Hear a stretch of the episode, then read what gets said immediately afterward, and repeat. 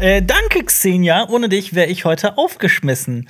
Bei uns grassiert äh, die, äh, die, der, der Krank Pandemie. die Pandemie. Es ist fast so, als würden wir in der Pandemie stecken. Marius ist, äh, liegt zu Hause mit leichten Krankheitssymptomen, aber negativen Corona-Test. Jonas hat gar keine Krankheitssymptome, aber einen positiven Corona-Test, aber natürlich trotzdem zu Hause. Es ist ver verzwickt. Es ist verzwickt. Bist aber du gesund? Ich bin gesund seit Okay. ein paar Wochen wieder.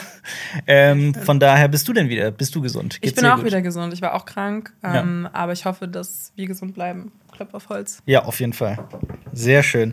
ähm, Berlin 41 hat schon in den Kommentaren geschrieben, ich vermisse Marius. Und eigentlich hätte er ja heute dabei sein sollen. Ich hätte Ja. ihn sehr gerne hier sitzen gehabt und äh, hätte mit ihm darüber gesprochen, wie es in, wie es in seinem Urlaub war, was In er so geguckt hat. Ja, genau. Ähm, und aber das äh, klappt nicht. Ne? Äh, trotzdem. Mhm. Schade. Ja, ich möchte noch eine Sache richtigstellen aus dem Podcast letzte Woche. Da hast du gar nichts mit zu tun, Mhm. aber ich möchte einfach nur meine Hände in äh, meine Hände waschen. Ähm, Marlon Brando kam nicht in Begleitung mit äh, Sachin Little Feather, sondern er schickte Little Feather zu der Oscarverleihung. Das habe ich einfach verpeilt. Hier die richtig, das haben viele Leute in den Kommentaren Mhm. völlig korrekterweise ähm, äh, korrigiert und deswegen, das wollte ich hier noch mal mich dafür bedanken. Und ähm, ja, wir sind jetzt schon einige, einige Zeit vergangen, seitdem du und Lenny hier auch bei uns mit am Start seid. Und ich finde, ihr macht euch absolut großartig. Vielen Dank dafür. Ähm, und ich habe jetzt mir einfach gesagt, wir verzichten aufs Intro. Kein Intro, dieser Podcast. Ich möchte das nicht Okay. schon wieder verantworten, dass da wieder ihr nur im Nachhinein so genannt werdet. Es tut mir auch leid, dass es bisher noch nicht geklappt hat, dass wir Alles ein neues gut. aufgenommen haben. Vielleicht klappt es ja nächste, übernächste Woche. Ich freue mich, aber ähm, ich habe mich auch trotzdem mitgedacht gefühlt. Ja. Und ich glaube, Len- Lenny auch. Wir haben super tolle Themen mitgebracht. Lass uns heute über Super Mario sprechen. Wie bei einem Animationsfilm, der von den Oscars nicht als Animationsfilm zugelassen wird, wo laut des Regisseurs eine große Ungerechtigkeit äh, stattfindet. Eine neue Horrorserie auf Netflix ist gestartet, die ich auch schon angefangen habe. Cool. Okay, Ähm, bin ein, wir haben beide ein kleines Ranking vorbereitet mit guten Horrorfilmen für die schaurige Oktoberzeit, Schrägstrich Halloween. Wir sprechen kurz über die Filmstarts der Woche und über die Filme und Serien, die du so in letzter Zeit gesehen hast. Ist das ein Deal? Das ist ein Deal. Klingt gut. Äh, ja, vor ein paar Tagen ist der neue Trailer zum ähm, Super Mario-Film erschienen von äh, Nintendo natürlich, von Universal, aber auch von Illumination Entertainment. Die kennt man ja auch, Ja. ne? Wofür- Sein Name. Ja, das stimmt. Also, die haben zum Beispiel ähm, Minions gemacht oder Sing. Ja. Ich weiß nicht, ob du die beiden Sing-Teile geguckt hast. Ich habe den ersten Teil gesehen. Ah ja, ich habe den ersten auch im Kino gesehen. Beim Ja. Mhm. zweiten bin ich dann ausgestiegen, ähnlich wie du. Ähm, fand ich so okay. Ist okay, ja. Ist okay. Ja. Ich mag Pets aber. Pets ist ähm, sehr lustig und Ja. ich liebe auch eigentlich Tiere, die animiert sind. Und Ja. das ist dann bei mir ein Selbstläufer. Ich habe tatsächlich als Hundehalter so ein Problem mit Pets. Ich habe Pets nie gesehen. Ich habe mir das nur sagen lassen und habe mich deswegen nie dazu aufraffen können, den zu gucken. Aus ethischen Gründen. Ja, weil ich das, ich, ich weiß, das machen viele, so einen Hund dann acht Stunden lang während der Arbeitszeit alleine zu lassen und so weiter. Ich habe damit echt Probleme und ähm, ne, jeder so, wie er oder sie möchte, aber ich kann das mir nicht angucken. Und das ist tatsächlich so der Hauptgrund, warum ich Pets nicht gucken könnte. Weil es Ah. ja da sehr viel um Hunde geht, die Stimmt. zu Hause hocken, während die Besitzer, Besitzerinnen auf der Arbeit sind. Und ähm, das, das war so mein persönliches Problem damit. Okay, kann ich nachvollziehen. Ja, es Ja. Mhm. ist schon bewegend, glaube ich. Nochmal was anderes, wenn man dann selber einen Hund hat. Ich habe halt keinen, deswegen ähm, ja, war das für mich, also es ist eine nette, also eine nette Verfilmung eigentlich. Aber Es ist ja, sorry, dass ich jetzt komplett den, den, den Rahmen sprenge, das ist jetzt ein ziemlicher Exkurs, aber das ist ja. Ja. eigentlich auch ein Thema. Wir haben vor einigen Wochen ein Video über ähm, äh, Tierschutz und äh, Tierrechtsverletzungen von Hollywood gemacht in der, in der Geschichte, in der Filmgeschichte. Aber es ist wirklich so eine Sache, die mich auch immer wieder extrem verstört und irritiert, wenn beispielsweise ein Goldfisch in einem winzigen Glas gezeigt wird. Ja. Oder wir haben, wir haben mal mit einer Nachhaltigkeitsberaterin äh, gesprochen und gearbeitet, weil wir haben auch mal ein Video über Green Producing Mhm. gemacht. Also James Cameron ist da, der Regisseur von Avatar, ist da ja ganz groß, Filme Ja. grün zu produzieren, möglichst nachhaltig. Ähm, und da haben wir mit der Nachhaltigkeitsberaterin gesprochen und die meinte, was sie völlig wahnsinnig macht, und das habe ich seitdem auch, Mhm. wenn beispielsweise in einem Film so ganz lapidar eine Kippe auf den Boden geworfen wird, wenn ähm, irgendwie Müll einfach cool aus dem Fenster geworfen wird Ja, und so weiter ja. Ist, man kann jetzt sagen, ja, komm, aber das wird ja erzählt. Das sind ja auch so Kleinigkeiten und die merkt sich, glaube ich, der Zuschauer, die Zuschauerin. Und mhm. ich finde das schon legitim, dass man sagt, äh, wieso, also wozu, ja. das ist dann meistens noch nicht mal so eine wichtige Szene, da könnte ja. man auch irgendwie anders erzählen. Und gerade was so Tiere am Set angeht, da fragt man sich auch oft, okay, gerade bei so Pferden oder sowas in großen so Historiendramen, ähm, jetzt auch bei Rings of Power, da hat auch ein Pferd gebrannt, äh, letzte Echt? Folge. Oh krass, das ja. wusste ich gar nicht, ja. Genau, in so einer, ähm, genau, ohne jetzt zu spoilern, aber in so einer apokalyptischen Sequenz. Mhm. Ähm, ja, also ich glaube schon, dass man mittlerweile da so Standards hat. Ja. Nicht nur irgendwie was Diversität angeht oder so, da wird ja schon drauf geachtet, dass ja. auch Sachen eingehalten werden am Set. Mhm, aber klar. Ja. Also. Also, das ist auch so eine Sache, die mir bei Cinema Strikes Back immer ganz, ganz wichtig ist, ohne jetzt wie ein großer, also es geht nicht darum, irgendwie der große Moralapostel zu sein und zu sagen, ah, ich weiß alles besser, sondern einfach, ich finde, das ist so ein bisschen Teil des kritischen mhm. Guckens von Filmen und Serien, dass man da auch äh, selbst solche Details einfach mal hinterfragt, ob ja. das überhaupt okay ist, dass das so stattfindet. Ich meine, wir sagen es immer wieder so, das ist schon fast das Motto dieses Kanals. Filme sind ein Spiegel der Zeit, in der sie geschaffen wurden. Mhm. Ähm, Gerade wenn man ältere Filme guckt, dann fällt das ja doch krass auf. Allein so wie, wenn ich so wie einen meiner Lieblingsfilme, Ghostbusters, angucke, mhm.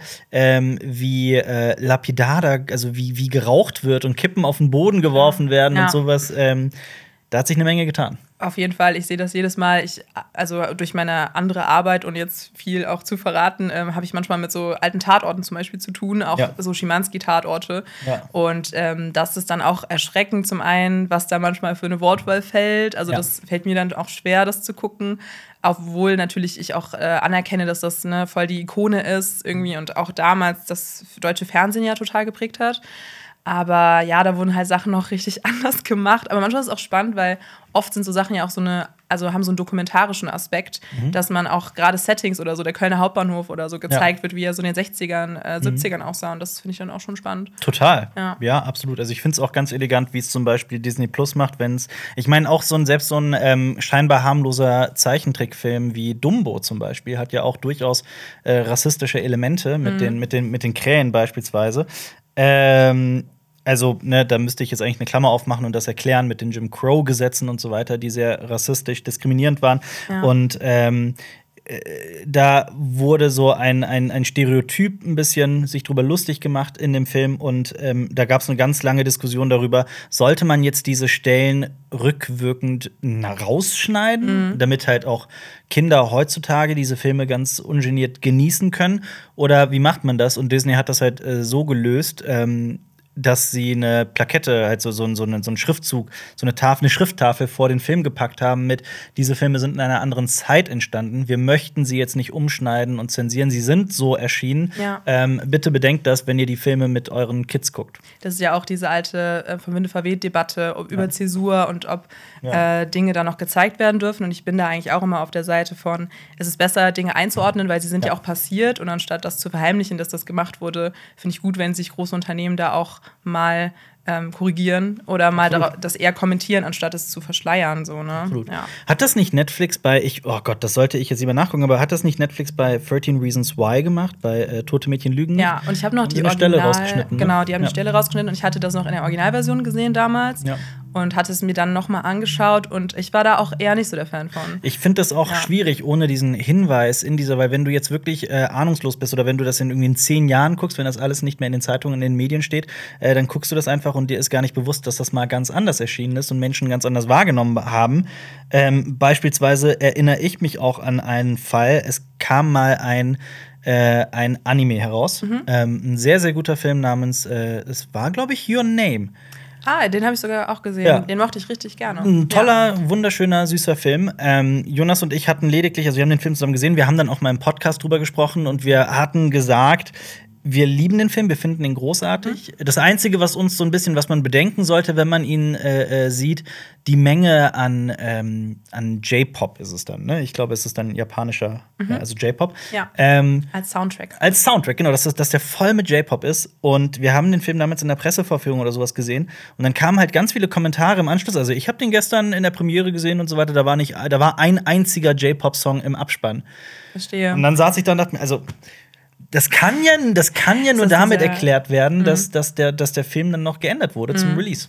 Ah, krass, also entweder das ist so dieser Mandela-Effekt, das kann, dass ja, genau, beide genau. denselben äh, falschen wir haben, ja an unserem, wir haben ja an unserem eigenen Verstand gezweifelt in dem Moment. Ne? So, ist so ist, ja. Aber ich glaube, wenn ihr das beide so empfunden habt, dann wird ja. es wohl so sein. Und das kennt man ja auch aus anderen äh, Fällen, wo Sachen dann nochmal abgeändert wurden, gerade so vor Releases oder so, wenn dann da so eine, keine Ahnung, Kritik kommt, gerade so mhm. für einen anderen Markt, wie jetzt den europäischen ja. Markt. Also ähm, ich weiß nicht, ob das bestätigt ist, aber ich kann mir das gut vorstellen. Ähm, und da frage ich mich dann auch immer, ähm, dass es dass das so schade ist, weil, oder sage mir, nicht frage, ich, ja. ich, sage mir, dass es schade ist, weil das ist ja gerade mal cool, vielleicht mal an so J-Pop rangeführt zu werden. Total, ja. Und ähm, so meinen seinen Horizont zu erweitern und jetzt ja. nicht nur ähm, sich europäische Poplieder anzuhören. Ja. Ja, krass. Aber großes ja. Thema, aber spannend. Ja, manch, manchmal ja. ist es aber auch einfach so. Also ich glaube, viele Leute werden überrascht, wie kurzfristig bestimmte Serien und Filme fertig werden. Das ist ja auch so. zwei Wochen heftig, vor ja. Release dann noch mal so Postproduktion, mhm. ähm, weil dann halt vielleicht irgendwelche CGI-Effekte noch nicht äh, fertiggestellt sind. Absolut. Ja. ja. Da empfehle ich auch die äh, eine ähm, Doku zu ähm, South Park. Da mhm. erfährt man mal, wie kurzfristig das Ganze produziert wird. Mhm, okay, spannend. Da wäre man überrascht. Ich glaube nicht ganz so kurzfristig. äh, kurzfristig ist es bei. Überleitung. ist es bei äh, The Super Mario Brothers Movie, heißt der, glaube ich, im offiziellen. Sehr catchy Titel. Titel. The, The, Super Mario Brothers Movie. Irgendwie werden bei mir da so Emoji-Movie-Vibes. Äh, bei mir auch. Geweckt. Das gibt mir keine guten Vibes. Ähm, ja. Aber was ich mich auch gefragt habe, ist, wieso der deutsche Markt sich nicht so einen coolen englischen anderen Titel ausgedacht hat, weil das deutsche Wie heißt Publikum, der denn im Deutschen? Ich glaube, der heißt genauso. Ach so, The Super Mario Bros. Ja, Movie? Ja, ah. ich glaube schon. Also ja, würde mich wundern, wenn ich es gucke, nochmal gerne nach, aber. Wenn ist es noch früh, vielleicht kommt da der Verleiher noch und ähm, ich meine, Emoji, The Emoji Movie heißt ja hier auch Emoji der Film. Ja. Also wahrscheinlich heißt er dann irgendwie Super Mario der Film oder sowas. ja. Ich meine nur so, manchmal wird dann ja irgendwie, keine Ahnung, aus Vajana Mo Moana gemacht, ja. weil ähm, irgendeine, ja. ich glaube, ich habe mal gehört, eine französische hm. Pornodarstellerin. Stimmt, so war das. Heißt genau. äh, Moana? Genau. Oder Eine italienische, glaube ich. Oder italienische, ja, genau. Ja. Aber äh, genau, was ich meinte mit den Rechten, das war bei äh, Zoomania und Zootopia so. Stimmt. Weil ja. irgendein Park in Dänemark oder so bereits Zootopia heißt oder Zoomania, ne? eins von beiden. Und dann wurde der andere Titel gewählt. Man, man fragt sich ja, warum wird aus Zoomania Zootopia und andersrum. Voll, das wirkt ja. wie so dieses Ganze mit diesem einen Film, der auch uh, The, Plane, ne, The Plane oder Air und dann ist es so ein ganz langer Airplane. Titel. Airplane. Ja. Airplane. Mit Leslie genau. Nielsen. Ich ja. liebe den. Ja. Äh, die unglaubliche Reise in einem verrückten Flugzeug. Andersrum. Die verrückte Reise in einem unglaublichen Flugzeug. Oder andersrum. Ja. Unfassbar. Ja. ja. Also ich, ich bin immer ein Fan von kürzeren Titeln, aber hey. Es sind, die, es sind die Kinos übrigens, von denen das kommt. Kann ich ganz mhm. offen sagen. Also ich habe das schon mal in einem Podcast verraten. Ähm, das ist, äh, ich habe da mal mit einem äh, deutschen Produzenten darüber gesprochen, mhm. der einen ähm, ich werde jetzt nicht verraten, welcher Film. Der hat auch, der hat eigentlich so einen ganz prägnanten kurzen Titel und dann hat er so einen unglaublich langen deutschen Beititel. Aha. Ich musste zum Beispiel lachen bei dem Film äh, Pelikanblut, den ich übrigens ganz, ganz gut fand. Daran erinnere ich mich auch noch, dass ihr darüber mal in einem Podcast gesprochen habt. Ja, weil der hieß dann in Deutschland äh, Pelikanblut, Bindestrich, aus Liebe zu meiner Tochter oder sowas. Oh, das ist da so habe ich mich gefragt, reicht Pelikanblut nicht? Eben, es ist so ein schönes äh, Wort auch. Also es hört Total. man ja auch kaum, das ist so ein origineller Titel und ja. das so zu zerstören durch eigentlich noch mal eine Beschreibung genau. oder ein Spoiler, irgendwie, genau. was dann im Film vorkommt. Ja. Und ich habe halt gefragt, so sag mal, findest du das wirklich gut oder warum habt ihr das gemacht? Und der so, ey, es tut mir leid. Also, nee, das, so habe ich nicht gefragt, ne, so dreist, ja, so ganz ja, freundschaftlich. Ja. Äh, aber wie, wie kommt das denn? Also, ja, also es kommt vom Verleiher. Wir haben da wirklich teilweise einfach, uns sind da die Hände mhm. gebunden. Sonst, wir könnten uns höchstens querstellen und sagen, sonst kommt der Film nicht ins Kino, aber eventuell kommt er dann halt wirklich nicht ins Kino. Und okay. das ist ja nicht irgendwie. Ist ja natürlich schade. Vermutlich ist dann da, basiert das ja auch auf Statistiken oder so, dass dann Kinozuschauer. Die Kinos behaupten angeblich, also das ist die Info, die mir so zugetragen wurde, die ist auch bitte ohne Gewähr zu genießen, dass die Kinos tatsächlich der Meinung sind, dass sich Kinokarten dann besser verkaufen. Dass Filme dann wirklich mehr geguckt werden. Ähm, und dann haben sie natürlich am Endeffekt recht und von daher kann man da nichts machen. Wie viele Leute sind in die Emoji Movie gegangen? Ich hoffe, nicht so viele. ich hoffe auch nicht so viele. Ah. Ich plane ja tatsächlich für, ähm, also wenn die Folgenbesprechungen durch sind, wir wieder Specials machen, Emoji Movie auch ein drittes Mal zu gucken und den nochmal zu bewerten. Wieso hast du dich selber so sehr? Also ich will, dass das tatsächlich so ein bisschen ähm, einen katharsischen, so einen, so einen, so einen Katharsis-Effekt hat, heißt mhm. es doch, sich selbst zu reinigen, ähm, seine Seele zu reinigen. Es hat was, es hat immer wieder was Erlösendes. Mich. Äh wow, ich wusste gar nicht, dass du so spirituell wirst. Ja, nö, nee, bin ich eigentlich auch gar nicht. Aber bei dem Film schon. Es, hat, es ist so eine ganz, ganz tiefe Verbundenheit zu diesem Film, so eine mhm. Hassliebe. Ähm, es ist immer noch jedes Mal eine Freude für mich, diesen Film zu sehen, mhm. weil ähm, ich meine, es gibt, gibt auch so Studien, dass, dass, dass Wut süchtig macht und so. Und das vielleicht, ja, und vielleicht sind es also ich habe immer wieder mal diese Cravings. Ah, sollte ich Emoji Movie noch mal gucken? Wow, also vielleicht sollte ich mir auch mal so einen Hassfilm raussuchen. Ich habe das nicht. Mhm. Vielleicht so Avatar The Last Airbender würde bei mir dann noch am mhm. ehesten in Frage kommen. Ja. Ähm, du hast keinen, also empfindest du einfach so wenig Hass in deinem Leben oder wie kommt's? ich bin einfach so nett.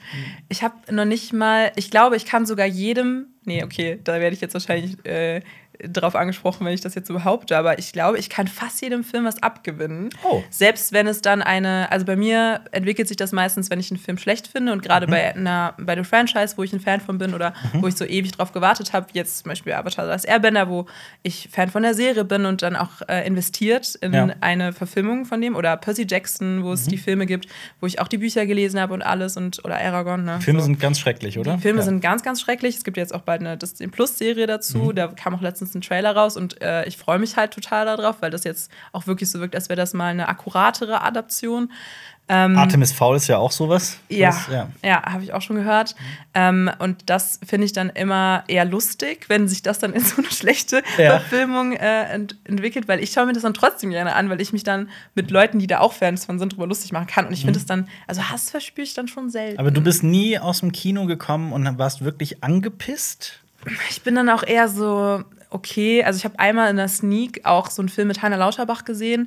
ähm, in der in deutschen, eine deutsche Produktion auch über so, worum es darum ging, dass die Söhne, ähm, das habe ich glaube ich schon mal auch erzählt, ich bin mir auch nicht sicher, die äh, Söhne, nee, die Töchter ähm, so ähm, sich irgendwie verlieben oder dann alle Verlobte haben und die Väter mhm. verbünden sich, ja. äh, diese Verlobten zu verfolgen und irgendwie wegzugraulen. Klingt problematisch. Klingt übelst problematisch, ja. war es auch. Es war wirklich richtig schlimm und ja. da bin ich halt aus der Sneak aufgestanden. Aber das ist der einzige Film, den ich nicht zu Ende geguckt habe im Kino. Ja, ich hatte ähm, das bei Moonfall so ein bisschen. Verschwörungstheorie der Film. Da bin ich auch so ein bisschen angepisst raus. Aber es ist auch im Himmels Willen nicht so, dass ich wirklich Filme, nur weil ich sie schlecht finde, dann direkt angepisst bin. Also es okay. passiert auch wirklich selten. Mhm. Aber Emoji, der Film, war wirklich so ein Fall. Aber was ja. hat es da bei dir ausgelöst? Woran, woran hat es gelegen? Also natürlich Kotzreiz. ist der Film schlecht, aber war es bei dir auch so ein bisschen erst so problematisch? Weil das würde mich wahrscheinlich Ah, okay, ich verstehe, was meinst, ob ich den wirklich auch moral aus moralischen ja. Gründen ablehne. Ähm, boah, also der kleine Kommunistin mir sicherlich, ähm, weil es natürlich der Cash Grab vor dem Herrn ist. Also das hat natürlich mit Filmkunst hat das hier absolut gar nichts zu tun. Auch mit, ich finde auch mit Unterhaltung hat das hier gar nichts mhm. zu tun. Ähm, ich finde auch sehr problematisch, dass in der deutschen Synchro ähm, beispielsweise, ich will eigentlich dieses Wort gar nicht hier in diesem Mikrofon sprechen, aber das Wort behindert wird benutzt. Okay. Ähm, ja. Ich wüsste jetzt auch nicht, wie ich das hätte umschreiben sollen. Es tut mir leid, dass nee, ich es benutzt gut. habe. Ja. Aber das wird, das wird wirklich gesagt. So, das ist ja okay. so und so. Mhm. Ähm, und das, sowas finde ich problematisch problematisch. Ja. Ähm, ich finde auch, es ist so eine. Also erstmal, ich bin nicht wirklich, wirklich, wirklich sauer auf Emoji der Film. Aber ich, ich finde es einfach so, ich finde dieses, dieses Produkt-Emoji der Film einfach so witzig, dass es überhaupt mhm. existiert. Dass wir wirklich, auf, dass du heute auf IMDb, IMDb gehen kannst und Sir Patrick Stewarts Namen neben der Rollennamen Poop oder Kackhaufen siehst. Ja, also allein für diesen Fakt. Ne? Unfassbar. Ne? Es ja. ist unfassbar. Ähm, gleichzeitig kann ich wirklich, ich, ich liebe es, mich hineinzuversetzen in diesen Film und mir zu denken, irgendjemand, nicht irgendjemand, ich werde sagen können, wer das war, irgendjemand hat, sich, hat sich hingesetzt und diesen Film geschrieben, der halt hundertprozentig eine Auftragsarbeit war. Und Von diese Person. WhatsApp und Facebook. Ja. ja, und diese Person saß halt sehr wahrscheinlich da. Tony Leondis, Eric Siegel, Mike White sind die, die die. Ähm, Können wir die bitte hier unten einblenden? Ähm. die wahrscheinlich da saßen und sich dachten, ja gut, ich könnte auch was anderes schreiben jetzt. Ja, ja, ich finde das äh, auch immer sehr lustig, wenn man auch merkt, das hatte man ja auch bei Don't Worry Darling zum Beispiel, ja. wurde das behauptet, äh, wenn SchauspielerInnen dann so während der Produktion oder wegen der während der Promo merken, dass sie eigentlich keinen Bock mehr auf diesen Film haben. Ja. Ähm, ja. Ich gucke gerade noch, ob die nicht noch irgendwie was anderes geschrieben haben. Tats tatsächlich haben äh, die erst, also Tony Leonis und Eric Siegel haben erstaunlich wenig geschrieben vorher. Also wirklich das überrascht mich jetzt. Ja, aber hier hast du es. Also ähm, Mike White zum Beispiel, einer der Autoren, hat äh, School of Rock geschrieben beispielsweise. Hä, okay, aber Klassiker. Ja, absolut. Und, äh, oder Nacho Libre und so, also viele mm. Jack Black-Geschichten scheinbar. Mhm. Ähm, also es ist ja damit absolut offensichtlich, dass der Mann schreiben kann. Also Schon. ohne Wenn und Aber. Ja. Aber ähm, wieso? Ne? Wahrscheinlich dann doch wegen dem Geld natürlich, und dann äh, ja, also, ist es auch kritisierbar, ja. wenn man dann merkt, das ist vielleicht ein Cash Grab. Ja, also wenn jemals ein Film auf diesem Planeten Cash Grab war, dann war es Emoji Movie. Also da gerne auch meine Kritiken äh, gucken, ja. in denen ich halt genau argumentiere, warum. Also mit welcher Vehemenz da Product Placements in die Story reingefriemelt wurden, ist wirklich ist amüsant. Also wie gesagt, es ist, es ist eine Hassliebe. Ich habe auch eine mhm. gewisse Liebe zu diesem Aber ich merke das. Du hast so ein Feuer, das ich brennt. Feuer drin und dann ne, guckst einfach noch mal und dann. Genau. Und ich werde den jetzt auch wahrscheinlich demnächst zum dritten Mal gucken. Bin auch sehr gespannt auf The Super Mario Brothers Movie. Ja. Um diesen Bogen zurückzuspannen. Weil ich auch. Da geht es ja auch um vielleicht Leute, die ähm, angestellt werden und wo man sich fragt, haben die nichts Besseres zu tun. Du möchtest wahrscheinlich auf den Hauptsprecher ja. zu sprechen kommen. Chris Pratt spricht ja Mario, ja. was vor Anfang, also von, von, Anfang an schon für Furore gesorgt hat, ja. weil man sich natürlich auch gefragt hat, okay, wir haben einen äh, Mario-Synchronsprecher, der das ja auch schon jahrelang macht und mhm. die Sache auch sehr gut macht. Und das ist so Charles eine. Martinet. Ja, Charles Martinet. Und das ist so eine Stimme, die ja voll viele Leute begleitet hat in ihrem Leben. Also ich kann nur jetzt von mir sprechen, dass ich auch äh, Super Mario Bros. immer gespielt habe habe, auf der Nintendo, ähm, auch auf der Wii früher. Ich auch. Ja, ja, und ich glaube, das vereint sehr, sehr viele Leute, dass sie mit dieser Stimme, ja. also ich würde fast sagen, das ist eine der bekanntesten Synchronstimmen überhaupt. Durchaus. Und die wird dann einfach ähm, ersetzt von Chris Pratt. Ja, vor allem, also gut, ich, äh, ich möchte kurz äh, was dazu sagen. Ähm, mhm. Ich, bin, ich bin ganz froh, dass wir nicht die ganze Zeit. Mario, es ist ein Film, kein, mhm. kein Videospiel. Ich bin ganz froh, dass ähm, wir nicht die ganze Zeit nur Yahoo und sowas hören und äh, Let's ja. go. Ähm, aber nichtsdestotrotz, also das ist die Kritik, die immer geäußert wird, wenn man sagt, ja, aber Charles Martinet. Aber auf der anderen Seite ist Charles Martinet trotzdem ein ausgebildeter Synchronsprecher, der mhm. ähm, auch schon andere Figuren gesprochen hat, natürlich seit Jahrzehnten Mario spricht, aber der kann, also man weiß von ihm, dass er das kann. Mhm. Also er könnte auch einen Mario-Film ernst sprechen. Seh das ich, weiß man. Sehe ich ähnlich. Ja. Ich meine, gut, Chris Pratt hat ja auch schon mal vorher ein paar Sachen gemacht. Also ja. Onward habe ich zum Beispiel auch gesehen. Mhm. Und es ist ja auch, auch, gar nicht so, als würde ich seine Synchronstimme nicht mögen. Ich finde, äh, er hat eine wiedererkennbare Stimme für Chris Pratt. Mhm. Aber ähm, das Lustigste finde ich, glaube ich, also wenn wir jetzt da mal so reingehen wollen, auch in den Trailer, da können wir ja gleich vielleicht auch noch mal kurz drüber sprechen, ist, dass er ja auch behauptet hat, er hat so sich was anderes überlegt für die Stimme. Ähm, mhm. Und dann, als man den Trailer geschaut hat, ist ja auch nur ähm, ein, eine Sneak Peek, eine kleine, also ein Teaser-Trailer ist noch nicht so viel. Das heißt, es gibt mhm. nur eine kurze Szene, wo wir wirklich auch hören, wie Chris Pratt Mario ähm, voiced. Mario hört man eigentlich sogar mit am wenigsten in diesem Trailer. ich wurde das ja. auch absichtlich gemacht, habe mich gefragt. Aber ähm, Genau, jetzt habe ich ein bisschen den Faden verloren. Wolltest aber, du auf Jack Black zu sprechen kommen? Ja, genau. Ja. Und äh, da, finde ich, sieht man diesen Unterschied, weil äh, Jack Black spricht Bowser und äh, das passt wie die Faust aufs Auge. Also ich bin Unglaublich. eh riesiger Jack Black-Fan und Kung Fu Panda ist wirklich einer meiner Lieblings-Nostalgie-Animationsfilme. Ja. Ähm, und das ist so ein Beispiel, wo das gut funktioniert, dass auch Stars, Synchronsprecher ja. gut, also diesen Synchronsprecherjob gut ausführen können. Ich, ich verstehe auch nicht, wie die das geschafft haben, das Gesicht des Bowsers so Jack Black-mäßig aussehen ja, zu lassen. Mit ja. den Wangen, das, das sieht so nach Jack mhm. Black aus. Voll. Und das bei so einem animierten Dinosauriermonster oder was auch immer Bowser sein ja. soll. Ich glaube, so ein Dino-Monster, ne? Äh, ist das ein Dino? Ein Drache? Ja. Nee, ein Drache. Drache? Ich glaube, es ist ein Drache. Das schaue ich jetzt nach in der Deswegen auch so Mario-Lore. Guck das mal nach, gibt es auch so ein Wiki, äh, Mario-Wiki. Also der Schildkröten, also ist der, ist der Anführer sowie der stärkste der schildkrötenartigen Cooper-Rasse. Okay, natürlich erklärt es, mm. das ist quasi der Obercooper. Ach, okay, oh ja. mein Gott. Das, ist ich glaube, mein ganzes Leben war, war eine Lüge. Also ich habe diesen Bezug, also gut, man hätte sich eigentlich denken können, gerade in den vorherigen Spielen gab es ja die Coopers und dann die Söhne von Bowser, die so, so ein Mittelding zwischen Cooper und Bowser sind. Mein das heißt, Gott. Bowser ist der Vater und so der krasseste Cooper. Das ist ein, ein ziemlicher Mindblow. Boah, das ist gerade was, was wir irgendwie bei so Filmwissen äh, mal integrieren könnten in unserem oh. Spielformat. Auf jeden Fall. Okay. Ähm, Deswegen ja. nennt man ihn auch King Cooper. Okay, wow. Ja, Jetzt haben wir uns hier als nicht richtige hab, Aber nein, du hast vollkommen. Ich habe auch nie den, den, äh, ich habe auch sehr viele Mario-Teile gespielt, ich habe aber auch nie diese Verbindung gezogen, dass klar ist Cooper, äh, Bowser der Anführer der Coopers, aber dass er selber ein Cooper ist. Ja, ne? ich glaube, der sieht ja auch anders aus. Also ich finde ja. schon, dass da nochmal eine Schippe draufgelegt wurde mit so böser Inszenierung.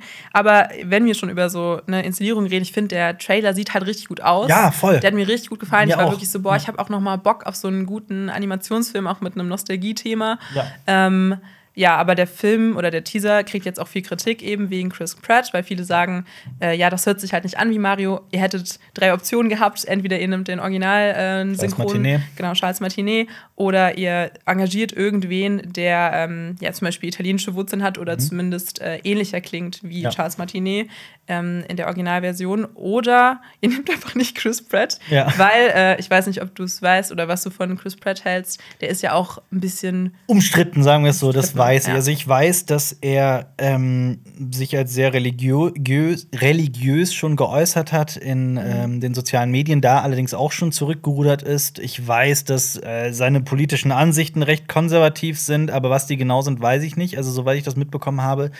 Ähm, ich finde ihn als Person halt auch nicht so geil, aber das ist halt meine persönliche Meinung und ähm, weiß ja. nicht, wie, wieso, wie siehst du das denn? Ja, also ich bin da aber auch ganz bei dir. Also ich ich würde jetzt auch niemals sagen, man kann sich keine Filme mehr damit angucken, das ist ja eine große Debatte. Ja. Da kann man sich auch, glaube ich, drüber streiten, ähm, inwieweit man dann sowas nicht mehr schaut wegen einer Person, wegen einer, einer Privatperson. Ich finde, da gibt es immer Grenzen, ähm, gerade wenn es um Missbrauch geht oder so. Mhm. Ähm, aber gut, na, Harvey Weinstein hat ja auch viele Produktionen gemacht, da kann man jetzt auch äh, länger drüber reden, ohne ja. jetzt 30 neue Büchsen der Pandora aufzumachen. Wir sollten, wir sollten halt auch vorsichtig Chris, Chris Pratt nicht in denselben Topf, Topf zu werfen, werfen wie Harvey Weinstein. Weinstein ja. Genau, sehr gut. ja. Aber ähm, ich hatte diese ganze Debatte mit ihm und Elliot Page zum Beispiel mitbekommen. Ähm, das war, glaube ich, mal so eine oh, soziale Mediengeschichte, wo Elliot Page zum Beispiel auch in einem Interview, was er dann gerepostet hat, ähm, auch darauf eingegangen ist, dass Chris Pratt eben Teil von dieser, ähm, ich glaube, die heißt, ich hatte mir das auch aufgeschrieben, genau, der Hillsong Church. Das ist eine Kirche. Hillsborough, meinst du? Hills, Hillsborough, ist es? Ich glaube, es, es heißt Hillsong. Hillsong Church. Hillsong Church? Achso, ich dachte, das wäre Hillsborough heißt die. Ich schau mal ja, nach. Ohne jetzt, genau. Ich schau mal nach. Ja. Ähm, und die ist unter anderem sehr anti-LGBTQ mhm. ähm, und hat auch dann ähm, öfter mal homophobe ähm, Sachen gepostet. Er selber hat sich danach, aber um jetzt ihn auch mhm. ähm, natürlich das richtig zu stellen, er hat auch sich geäußert dann darauf und hat sich eben sich davon, davon distanziert. distanziert. Äh, es ist aber immer noch der Fakt, dass er Teil dieser Kirche ist. Ja, kann man. Hillsong. Hillsong, ja. Hillsong, genau. Recht, ja. Ähm, kann man sich dann jetzt selber denken, was man von ihm hält als Privatperson und von seinen Instagram-Posts. Aber naja, ich, ich finde einfach, das ändert ja nichts daran. Wenn er die Sache gut gemacht hätte, dann würde ich auch trotzdem sagen, hey, gute Wahl. Aber also ich muss zum Beispiel schade. auch sagen, er in, ich habe Parks and Rec gesehen, die Serie, und äh, er, als Figur darin ist halt einfach fantastisch. Ja, und ich, stimmt. Ähm, ja. also hat auch immer wieder in Parks and Rec bewiesen, wie unglaublich witzig er ist. Mhm. Ähm, gut, Jurassic World sei mal dahingestellt. Mhm. Als Star-Lord, finde ich, funktioniert er doch auch ganz ja. gut. Ähm, von daher warten wir einfach den Film ab. Ich werde jetzt nicht irgendwie mit irgendeiner, irgendeiner vorgefestigten Meinung rein. Ich glaube, wir sind mhm. uns beide sehr einig, dass dieser Film auf jeden Fall besser wird als der von 1993. Ja. Weiß nicht, ob du den jemals gesehen äh, hast. Leider nicht. Mein Bruder, der redet manchmal davon, weil er ist auch ein riesiger Nintendo und so Fan. Ja. Und er meinte, dass das damals schon ein Schlag in die Magengrube war. Hast du den? Ich habe den gesehen. Okay. Ich habe den zweimal sogar, glaube ich, gesehen in meinem Leben. Äh, ja, hat halt, ist halt einfach nur weird. Also ja, der ist auch, okay. ich, also natürlich ist er irgendwo sehr schlecht, aber irgendwie auch unterhaltsam und einfach nur wahnsinnig ziemlich weird. Oh, der Chef der Coopers, also Bowser ist da irgendwie so ein Mafioso okay. im Anzug. Ähm, Luigi heißt in dem Film Luigi Mario. und, oh äh, es sind ja die Mario Brothers, ne? also Mario Mario und Luigi Mario. Es wird wirklich in dem Film erzählt, dass sie so heißen. Das ist ja übelst lustig. Das ist saulustig. Okay. Also der hat halt diese unglaublich weirden Momente und ich mhm. kann, also ich finde für so einen für so einen Trash-Abend, wo man einfach nur was mhm. Verrücktes sehen möchte, ich glaube, jeder kennt diese Abende, ja. äh, ist es wirklich eine gute Wahl. Okay. Von daher merke ich mir mal, kommt auf meine Watchlist. Unbedingt. Und irgendwann kann man den weirdesten Filmabend der Welt haben, indem man zuerst den Mario von 93 guckt und dann den, der nächstes Jahr startet. ja. Ich freue mich. Ähm, hast du das, äh, hast du mal Apollo 10,5 gesehen, den Film, der dieses Jahr erschienen ist? Leider nicht. Aber das ich habe die große Lobesrede von Lenny auch mitbekommen. Das ja. heißt, äh, der steht schon was länger dann auch auf Und ich teile sie. Ich ah, muss ganz ehrlich sie. sagen, ähm, mhm. ich finde den Film unglaublich süß. Es geht um einen Jungen, der in den äh, 60ern aufwächst und es geht um seine, also es geht wirklich, es ist eine sehr autobiografische Geschichte vom äh, Regisseur und Autor Richard Linklater, der eben da niederlegt, wie er die Mondlandung aufgefasst hat und wie seine Kindheit aussah, was da so passiert ist. Und das ist halt einfach so ein wahnsinnig nostalgischer Film und man merkt einfach, wie viel Liebe und wie viel Herzblut mhm. in diesem Film steckt. Und wenn man sich darauf einlässt, wenn man darauf Lust hat, wenn man ähm, sich an sowas erfreuen kann, dann ist der Film bezaubernd. Mhm. Man muss dazu sagen, es ist jetzt wirklich kein Film, an dem man eine große Handlung erwarten darf, weil es die nicht gibt. Also es ist auch ein Voice-Over, der komplett drüber liegt ähm, und alles beschreibt und dann äh, einfach nur beschreibt, was sie in ihrer Kindheit so getrieben haben, was sie gespielt haben und wie dann, wie er dann das, das große Finale quasi die Mondlandung 1969 äh, wahrgenommen hat von ähm, ja, Neil, äh, äh, ähm, Neil Armstrong. Äh, Buzz Aldrin ja. und Michael Collins, so hießen die drei. Ein kleiner Schritt für mich, ein großer Schritt für die Menschheit. Genau. Ähm, und von daher, das ist wirklich ein süßer Film. Man sollte wissen, und ich muss, muss hier auch leider wieder was richtigstellen, weil ich scheinbar mein loses Mundwerk nicht halten kann. Ähm, der Film sieht aus wie ein vorheriger Film von Richard Linklater, nämlich Scanner Darkly. Mhm. Da wollte ich dich fragen, hast du den schon mal gesehen? Leider nicht, aber der ist mit, ähm, boah, welcher Schauspieler spielt da nochmal mit? Mehrere ähm, Bekannte. Robert ja. Downey Jr. zum Beispiel. Und Winona Ryder, oder? Ja, genau. Ja. Und äh, Woody Harrelson spielt auch mit. Ah, cool. Und noch jemand, der mir äh, Keanu Reeves, oder? Keanu Reeves, natürlich, ja. genau, natürlich. Keanu Reeves, ja. Man muss aber dazu sagen, dieser Film hat einen sehr eigenartigen Look. Das ist diese, dieses Rotoskopieverfahren, dass sie das echt gedreht haben mit den echten Schauspielern und dann drüber gemalt haben auf, die, auf den Film. Das hat ja eine lange Tradition genau. auch in Hollywood. Das ja. wurden ja auch früher ähm, zum Beispiel Teile von Disney-Filmen animiert ja. oder ne, hier so Alfred Hitchcocks Die Vögel zum Beispiel wurde das auch, Verfahren auch schon angewendet. Ja. Auch sowas wie Tron und so weiter ist genau mit diesem Verfahren. Ähm, und ich und, und Apollo 10,5 sieht halt genauso aus. Und deswegen bin ich halt, übrigens genau wie die Academy, so einfach instinktiv davon ausgegangen, ja, das ist genauso gemacht wie äh, A Scanner Darkly. Ja. Übrigens, A Scanner Darkly ist wirklich ein fantastischer Science-Fiction-Film mhm. und ein noch besseres Buch, wobei ich die Verfilmung auch fantastisch finde, ist eine total faszinierende Geschichte, ähm, die ich persönlich wirklich abgrundtief liebe. Also wir sind hier okay. wirklich so bei Lieblingsbuch und mhm. Lieblingsfilm äh, ähm, im Lieblingsfilmbereich. Ähm, wobei Lieblingsbuch ja, Lieblingsfilm nur so mhm. ein bisschen. Ähm, äh, unglaublich faszinierende Geschichte von der, von der Menschheit in der nahen Zukunft, in der eine Droge namens Substanz T die Menschen komplett fügig macht, die immer zum Tod führt, die hochgefährlich ist. Wow. Und die Regierung benutzt alle möglichen Mittel, um sich in irgendeiner Form dagegen zu wehren. Mhm. So ähnlich wie bei Dune mit Spice, so dass es mhm. zumindest irgendwie so tot auch bezweckt ja, und so. Ähn, ähn, okay. Ähnlich, okay. ähnlich. Ähm, und auf jeden Fall geht es da um einen, das ist so faszinierend an der Geschichte, um einen Undercover-Cop, mhm. der ähm, also die werden tatsächlich, die, das ist so brisant, dass deren wahre Persönlichkeiten nicht bekannt sind in der, in der bei der Polizei, mhm. ähm, weil die auch so Jedermann-Anzüge tragen. Also so, mhm. also niemand kennt da wirklich niemanden. Und er als Undercover-Cop wird darauf ähm, angesetzt, sein andere, seine andere Persönlichkeit, seine Undercover-Persönlichkeit zu beschatten, also sich selbst. Und gemeinsam mit der Droge, die er dann auch beginnt zu nehmen, entwickelt er eine, ähm, so, eine, so, eine, so eine gewisse, ich glaube, ich bin kein Psychologe, ich weiß nicht, wie man das korrekt nennt, aber er mhm. entwickelt halt wirklich zwei Persönlichkeiten. Oh, okay. Und das trennt sich immer mehr. Und das ist eine so faszinierende, beunruhigende, ähm, krasse Geschichte, mhm. die aber auch extrem witzige Momente hat. Und ich kann wirklich diesen Film nur empfehlen. Ich finde den fantastisch. Man muss sich ja ein bisschen an den Look gewöhnen. Das klingt ja. richtig spannend. Das Buch ist äh, noch äh, was besser. ganz anderes irgendwie, was man mal gesehen hat. Ich fand auch vom Look her. Ja. Ähm, ich habe den irgendwie, glaube ich, irgendwann mal auch in so einer Besprechung oder so ein Video-Essay äh, bin ich darauf gestoßen und ja, also. Ja. Also ich, ich persönlich, cool. ich persönlich liebe den. Äh, und die Academy, also jetzt wurde Apollo 10,5 für die Oscars eingereicht als bester Animationsfilm. Mhm. Die Academy hat aber gesagt, die haben das Gefühl, dass der Film nicht den Regeln der Kategorie entspreche, weil da halt zu viel mit echten Menschen gearbeitet wird. Ähm, Und Linklater und sein Animationschef haben sich halt wirklich aufs heftigste gewehrt und haben gesagt: Moment mal, das ist ganz anders als bei Escanner Darkly. Wir haben hier nur etwa ein Fünftel des Filmmaterials ist so gedreht. Das ah, andere okay. ist wirklich animiert. Also es ist durch und durch Animationsfilm. Also das heißt der Hintergrund zum Beispiel oder ähm, genau. Ja, wahrscheinlich aber, irgendwie Elemente. Davon. Genau, Elemente ja. wurden mhm. nur gedreht und dann wurde sehr, sehr, sehr viel. Also er spricht von maximal 20 Prozent, die mit diesem Verfahren da drin verfilmt wurden. Mhm. Ähm, und hat das halt der Academy sie auch mitgeteilt. Die Academy hat bis heute nicht darauf geantwortet. Das war jetzt vor einem Monat, dass er das mitgeteilt hat. Schwierig.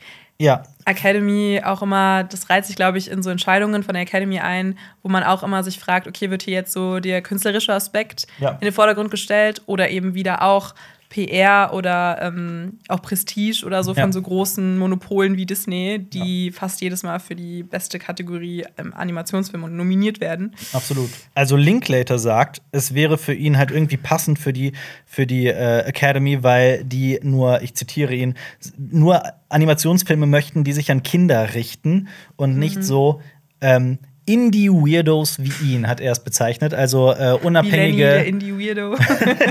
also unabhängige Filmemacher, die so leicht schräge Filme machen. Okay, ähm, okay. Hm, also sehe ich. Also ich, ich finde äh, das schade, weil wenn du halt auch sagst, dass der Film so schön ist und auch dann auch vielleicht an Kinder gerichtet ist, trotzdem, also ich meine, da gibt es ja auch ähm, Abstufungen. Nicht ja. nur, man muss nicht ähm, mit diesem CG-Verfahren von Disney arbeiten und mhm. äh, dieser 3D-Animation wie bei Frozen oder so, um ähm, als Animation zu gelten. Also ich finde, da ist sowieso der Fall, dass, wie ich schon eben meinte, große Monopole eigentlich so diese Kategorie regieren, mhm. dass da viel zu wenig auch ähm, außerhalb des europäischen und amerikanischen Marktes geguckt wird. Und ja. das finde ich dann sehr, sehr schade, wenn dann so eine Produktion nicht gewürdigt wird. Also gerade wenn sich dann so ein Regisseur meldet. Also ich finde, lass das ist schon fast mal, peinlich. Lass mich mal kurz, ähm, also seit 2013, sagen wir mal seit 2011, mhm.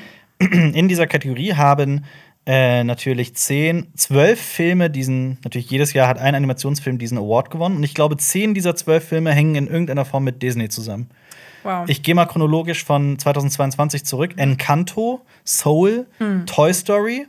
Gut, Spider-Man A New Universe geht mhm. dann geht natürlich raus. Coco, Zoomania, Alles steht Kopf, Baymax, Die Eiskönigin, Merida, dann Rango. Rango ist ja, glaube ich, auch. Ähm das ist äh, Pixar, oder? Nee, das ist nicht Pixar. Man denkt, das wäre Pixar, aber ah, ich okay. glaube, es ist nicht Pixar. Das müsste ich jetzt nochmal okay. nachgucken. Aber soweit ich weiß, ist das. Ähm, äh, der Film wurde von Nickelodeon, Blindwing ah. und GK Films produziert. Aha. Gut, ein bisschen Underdog, aber. Ja. Ähm und einen habe ich vergessen noch, warte, bevor ich es äh, vergesse. 2011 war es nämlich Toy Story 3. Also. Ja, da siehst du mal. Ja. Also, ich glaube da ist natürlich auch die Academy nicht unbeeinflusst von, da muss man ja auch sagen, mhm. die Academy ist immer so eine ominöse Sache, über die man vielleicht nicht oft nachdenkt, wer da alles eigentlich drin sitzt. Also das hat man ja auch schon jetzt häufiger wahrscheinlich auch angesprochen. Ja. Ähm, aber trotzdem nochmal, das sind ja auch alles Personen, die zwar aus der Branche kommen, aber die Academy wurde ja auch immer häufiger kritisiert. Da gab es diesen Hashtag äh, Oscars so white. Mhm. Ähm, da auch, dass immer weniger Frauen natürlich auch, also jetzt ist äh, die Academy, ist ein Vorstand eine Frau, ähm, jetzt auch, glaube ich, zum dritten oder vierten Mal oder so. Mhm. Ähm, und ich meine sogar ähm, eine aus Asien äh, stammende Person, also eine, genau. Kann ich mal gucken. Ja, genau. Du ja. bist die ganze Zeit am Googeln. Konstant, ist tut mir okay. leid. Aber ähm, das ist natürlich auch eine, eine, eine Öffnung oder ne, dass das diverser wird, ist natürlich auch gut. Ähm, aber nichtsdestotrotz gibt es auch manchmal Artikel, die dann darüber schreiben, dass ähm, Personen der Academy noch nicht mal alle Filme gesehen haben, die die dann in den Kategorien bewerten. Ähm, und sowas, wenn man dann sowas hört. Ja. Janet Yang, seit 2022, ja. also seit Yang. diesem Jahr, genau. Genau. Ja, und ähm, ich weiß nicht, wie du das siehst. Ähm, bist du ein Fan von den Oscars? Nee, war ich noch nie tatsächlich. Also auch als, als äh, recht filminteressierter Mensch ähm, war ich noch nie. Ich verfolge das immer mit. Äh, ich kann mir das auch nicht mit ansehen. Also ich war, ich habe ein, zwei Mal das mitgemacht, auf so Oscar-Partys zu gehen und mir das, die, die ganze Chose anzutun. Ich kann das nicht. Ich mhm. finde, ich finde, aber das habe ich bei allen Preisverleihungen in jeder Branche. Ich meine, es ist ein, ein, ein, ein Branchenpreis, um sich selbst zu beweihräuchern. Und das ist ja auch völlig legitim und es ist auch okay, dass da mhm. Leute zusammenkommen, die zusammengehören, äh, dass man unter sich sein möchte und da sich so ein bisschen ähm, äh, äh, gegenseitig ähm, belohnen möchte. Aber ähm, ich muss mir das nicht mit ansehen, irgendwie als Außenstehender. Da habe ich einfach kein Interesse dran. Es ist ja auch, es gibt ja sowieso diese, diese Verschwörungstheorie, dass äh, die Oscars nur geschaffen wurden, um das, um so Konkurrenz äh, geschehen, um das, um, um Konkurrenz zu schaffen in Hollywood, damit okay. äh, sich weniger Gewerkschaften bilden und so weiter. Das mhm. ist eine mhm. Verschwörungstheorie, die wirklich existiert, aber wie gesagt, ich äh, kann das, ich müsste das Spannend. wirklich, ich müsste das wirklich gerade recherchieren und ja. ein Special ausarbeiten, um da wirklich auch selber zu einer mhm. Antwort zu kommen. Ich mhm. sage nur, dass, dass mhm. dieser Gedanke existiert. Okay. Aber ja, ich bin kein Fan. Fan. Ja. Kannst du dir das antun? Kannst du, guckst du die Oscars? Ich muss sagen, ich gucke die schon noch jedes Jahr, aber einfach nur wegen der Relevanz. Mhm. Äh, ich, äh, sonst hätte ich nicht live mitbekommen, wie Will Smith den, den Set verteilt. ähm, aber trotzdem, ich merke auch, wie. Oder wie La La Land den Oscar gewinnt. Genau, ja. und äh, das habe ich schon dann auch immer alles so live. Oder ne, als Leo den Oscar endlich bekommen hat, da habe ich ja. auch schon mitgefiebert. Es sind Sachen, die mich dann auch einfach wegen Popkultur interessieren, um danach irgendwie auf Twitter zu gucken, okay, was werden da für Memes drüber gemacht. Und weil auch die Show an sich immer skurriler wird, mhm. auch wieder sowas, wo man sich schon mit so Freunden eine nette Nacht machen kann, wo man sich dann auch schon mal drüber lustig macht. Letztes Jahr war auch richtig skurril, da wurden dann irgendwie die Top 5 äh, Jahre, äh, nee, besten Filmmomente des Jahres so von BTS, kennst du diese japanische? Ja, die, klar, die. Genau, ja. die wurde südkoreanische, oder? Süd südkoreanische? Ah ja, okay. Ja, ich südkoreanische. Wir so, okay. Ja, äh, die hat das zum Beispiel kommentiert, was ich total skurril fand. Ähm, es war so ein wilder Südkoreanisch. Mix. Südkoreanisch, ja. okay. Die hat es kommentiert, was ich total wild fand und ähm, ja, das war so, hat sich angefühlt, als würde die Academy sich selber nicht mehr so ernst nehmen. Ja, das stimmt. Naja. Das kann ich nur unterschreiben. Ähm, ich habe gestern eine neue Horrorserie auf Netflix angefangen. Das war jetzt keine gute Überleitung, aber ist ja auch wurscht. ähm, du hast, wir haben ein bisschen drüber gequatscht, ich habe mit dir geredet, äh, wat, worüber reden wir heute? Und du hast so ein paar Sachen gesagt. Und du hast mir gesagt, du freust dich auf eine Serie namens The Midnight Club. Mega. Und ja. ich habe es gestern geguckt. Also nicht komplett durch, ich habe es nicht gebinged oder so, ich habe einfach die ersten zwei Folgen geguckt. Mhm. Und was ist deine From the get-go. Also, ich bin Meinung? voll bei dir. Ich bin ein kleiner Fan auch von Mike Flanagan, wobei ich dazu sagen muss, äh, die Serie, die Jonas ja feiert, Midnight Mass, habe ich nicht gesehen. Mhm. Aber ich habe Bly Manor gesehen und Haunting of Hill House, mhm. also Spuk in Hill House. Spuk in Hill House fand ich fantastisch persönlich. Bleimänner schon deutlich schlechter, muss ich ehrlich sagen, aber Leider, immer noch irgendwo ja. okay. Ähm, trotzdem so die Art und Weise, mit der er mit in, also mit der Mike Flanagan mit Horror umgeht, finde ich wahnsinnig faszinierend. So ja. komplett mit diesem Augenmerk auch darauf, tief in die Figuren hineinzugehen, mhm. damit ganz, ganz viel Empathie, sich zu fragen, wovor fürchten sich die Figuren und dann eben auf diesen, auf diesen simplen Horror, den man viel zu oft sieht im Horrorbereich, äh, äh, zu verzichten. Der aber übrigens auch natürlich seine Existenzberechtigung hat, um Himmels Willen. Also ich will ja. gar nicht sagen, das eine ja. ist besser als das andere, aber irgendwie, ich, ich mag so seine Art, mhm. diese Serien zu produzieren. Ähm, für The Midnight Club, das heißt auf Deutsch Spuk, nee, Gänsehaut um Mitternacht. Ja, Gänsehaut ne? um Mitternacht. Genau. Mhm. Ähm, ist, äh, das basiert auf einem Buch von einem gewissen Christopher Pike. Äh, benannt nach einer Star Trek-Figur, der Autor. ähm, Netflix hat die Rechte an 28 Büchern von ihm eingekauft. Ach. Es ist, man muss wissen, dieses Midnight Club ist eine Serie, dreht sich um, ich verrate jetzt nicht allzu viel, es geht um eine junge Frau. Äh, ich glaube, sie wird jetzt, genau, sie wird am Anfang 18. Mhm. Ähm, die schließt gerade die Highschool ab und ist mega gut, mega intelligent und sie schafft es nach Stanford zu einer Ivy League Uni, ähm, hat große, große Pläne, hat Großes vor. Und dann kommt die Diagnose. Und hier auch wirklich eine super ernst gemeinte und sehr, sehr, sehr, sehr notwendige äh, Triggerwarnung. Wer gerade in seinem Leben in irgendeiner Form mit äh, Krankheiten struggelt oder im näheren Umkreis, es, ist, es geht genau darum. Sie bekommt die Diagnose, es ist äh, Schilddrüsenkrebs. Ähm, ja, das ist natürlich sehr schlimm. Ja, und zwar unheilbar. Okay, also das heißt, ähm das Ganze spielt ja auch in einem Hospiz, genau. wo sich dann auch Personen treffen. Das habe ich dann auch nur in der Vorschau gesehen, die dann alle äh, genau. so eine endgültige Diagnose bekommen. Ja. Es geht um Teenager, die eine, die die schlimmste Diagnose von allen eben bekommen haben. Und ähm, die haben gemeinsam einen Club, den Midnight Club. Mhm. Ähm, und an dieser Stelle möchte ich gar nicht so viel mehr verraten. Äh, jede Folge, also es hat, jede Folge hat so eine Rahmenhandlung. Das ist das, was ich gerade erzählt habe mit dieser, mit diesem jungen, mit dieser Teenagerin. Ich habe ihren Namen auch gerade leider vergessen, kann ich nachgucken. Ähm, und es geht immer auch noch um eine andere Geschichte, die innerhalb der Folgen erzählt werden, die aber natürlich in die Rahmenhandlung mit hineinspielen. Das okay. ist eine sehr interessante Struktur. Sowas mag ich auch eigentlich immer. Ich sehr. Ja, wenn es so, ja. deswegen mochte ich auch uh, äh, 3000 Years of Longing, mhm. wenn es um äh, kleine Exkurse geht, vielleicht dann auch in der Geschichte, wenn dann mhm. einzelne. Wenn innerhalb der Geschichte sich Geschichten erzählt werden. Das ist ein großes Fable von mir. Ja. Und ich mag auch die Thematiken. Also ich liebe auch Mike Flanagan. Ich will dir, aber wolltest du jetzt noch was dazu sagen? Nur, dass sie Ilonka heißt. Ilonka. Die, ich habe den Namen nachgeguckt. okay, ja. cool. Ähm, ja, ich liebe auch das Flaniverse, wie das ja auch genannt mhm. wird. Ähm, ich habe auch ähm, beide Serien Haunting of House und Bly Manor sehr gemocht. Vor allem, weil mhm. sich Flanagan ja auch immer mit so dieser Todthematik auseinandersetzt und auch viel darüber geredet wird, äh, was passiert nach dem Tod, wie wir uns an irgendwie äh, Verstorbene erinnern und ähm, trotzdem dabei gibt er irgendwie immer am Ende mit, dass dann ja doch so das Leben lebenswert ist. Und ich finde, ja. diese Philosophie zieht sich so total durch all seine Werke. Und ähm, deswegen, ich liebe auch Midnight Mass, kann ich nur empfehlen. Mhm. Ähm, Gerade wenn man so mit diesem ja, Horror, mit dieser Horror-Thematik, ähm, vielleicht auch mal so eine gute Verfilmung von so, ohne jetzt auch, nee, ich glaube, das ist zu ein großer Spoiler. Aber stehst du auf so Vampir-Werwolf-Sachen? Ja. Okay. Teilweise schon, ja. Dann noch mal mehr eine Empfehlung für okay. Nightmares. Aber jetzt greife ich vielleicht zu viel vorweg. Aber Man, ja. nichtsdestotrotz ähm, finde ich halt auch dann die The Midnight Club klingt einfach so spannend, weil ich merke, es ist von Flanagan und hier wird er vielleicht wieder sowas. Genau da muss ich äh, hineingrätschen. Es ist sehr Flanagan untypisch. Ach, okay. Stellenweise, okay. stellenweise. Also gerade mhm. in seinem, was man sich, was man wirklich wissen sollte, wenn man jetzt sowas wie Spuk in Hill House erwartet, das ist es nicht. Mhm. Ähm, es ist sehr Young Adult. Also es geht so sehr in den Bereich Jugendliteratur. Es hat sehr viel Teenage-Drama. Das sollte man wissen, mhm. bevor man die Serie guckt.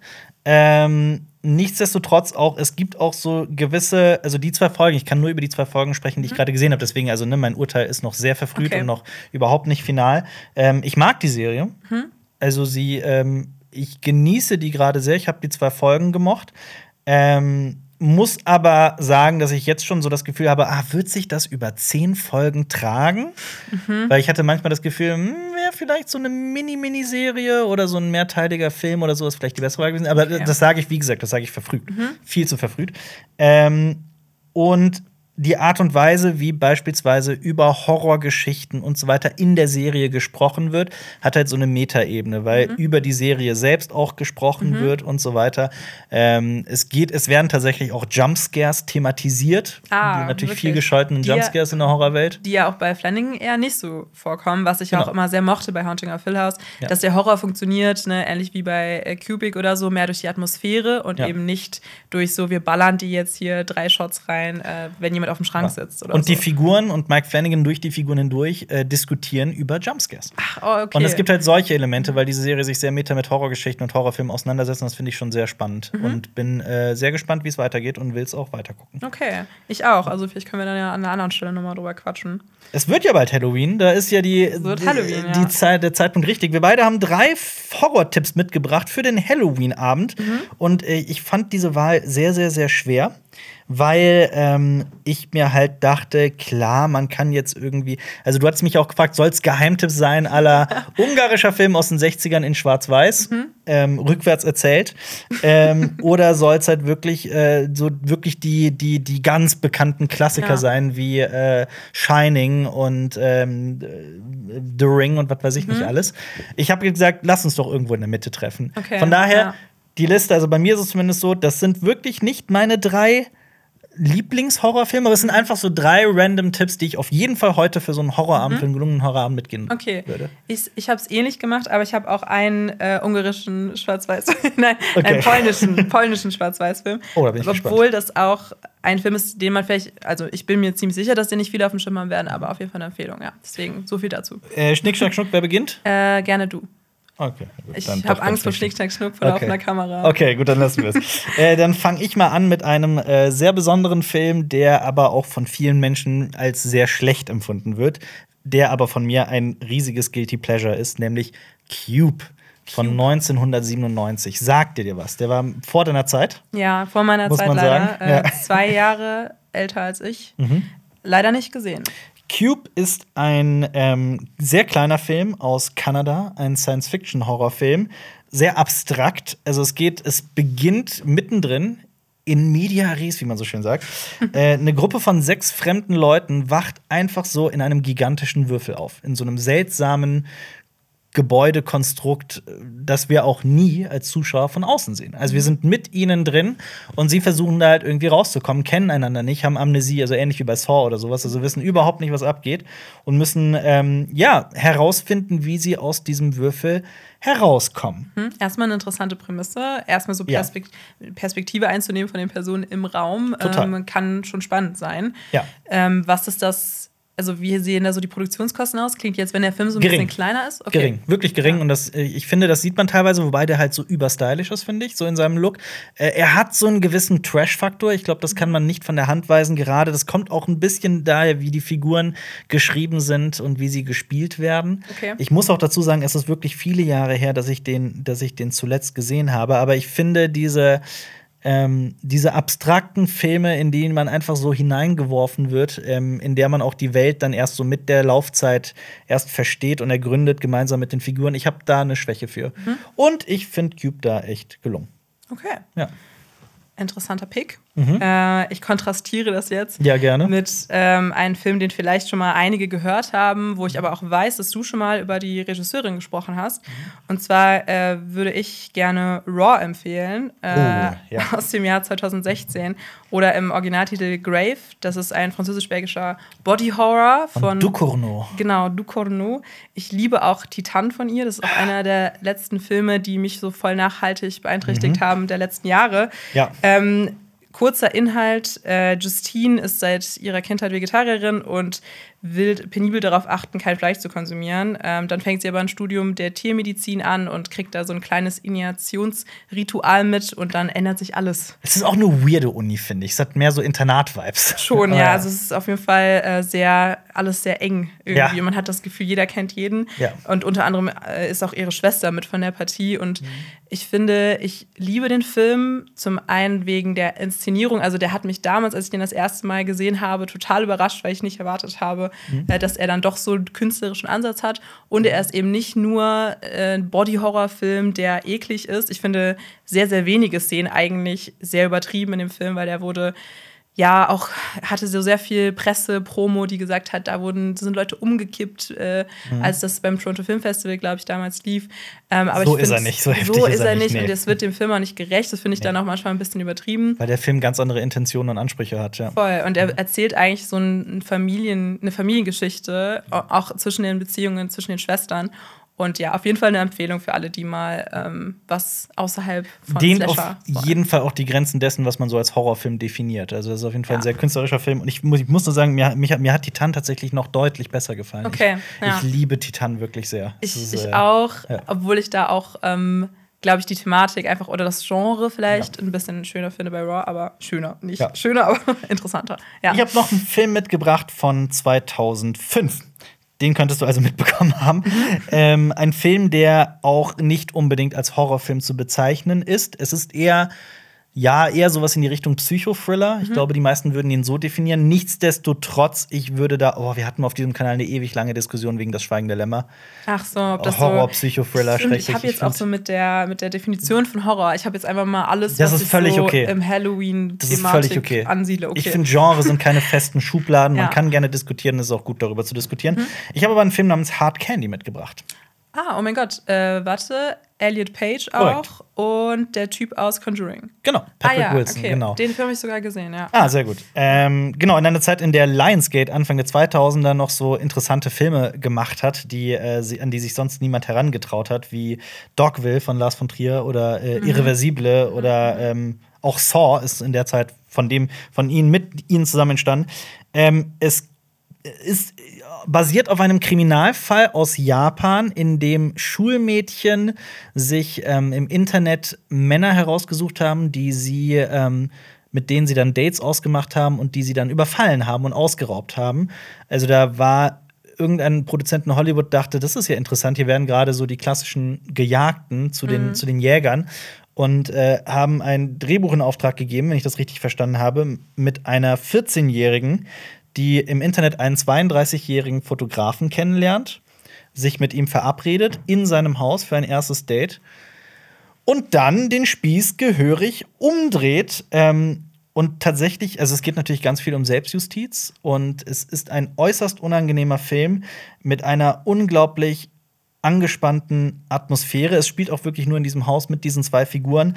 Ein Film, der, also es ist auch wieder Jahre her, dass ich ihn gesehen habe, aber der hat mich nie losgelassen. Kann ich nachvollziehen. Das ja. Gruseligste an dem Film ist, glaube ich, auch diese, dieser Realismus, der dann ja. nochmal mit reinspielt. Generell bei Thrillern ja auch, wenn es dann vielleicht manchmal sogar einen Twist gibt, äh, der ja auch hier in dem Film stattfindet, ohne den jetzt vorwegzunehmen, ähm, wo man da auch äh, nochmal schlucken muss. Und ich, das ja. Ende, ich finde, das ist wirklich auch eines der krassesten so ja. Horrorfilmenden, äh, die ich jetzt kenne, oder Thriller-Enden. Ja. ja, absolut. Ja, würde ich sogar unterschreiben. Sehr schön. Ja. Du bist dran. Ich, ich entgegne ähm, einen Film, wo ich weiß, dass sogar schon mal hier auf dem Kanal drüber gesprochen wurde, aber den ich auch nur empfehlen kann. Mhm. Und zwar ist das der Film Ich sehe, ich sehe ah. äh, aus dem Jahr 2014. Ich habe den immer noch nicht gesehen. Oh, Jonas schwärmt machen. von ihm, ja. ja aus glaub, Österreich, ne? Aus Österreich von ja. Veronika Franz und Severin Fiala. Äh, mhm. Äh, auf Englisch heißt der Good Night Mommy. Und ich finde, es ist einer der besten, also wirklich einer der besten Horrorfilme, die unter dem Radar laufen.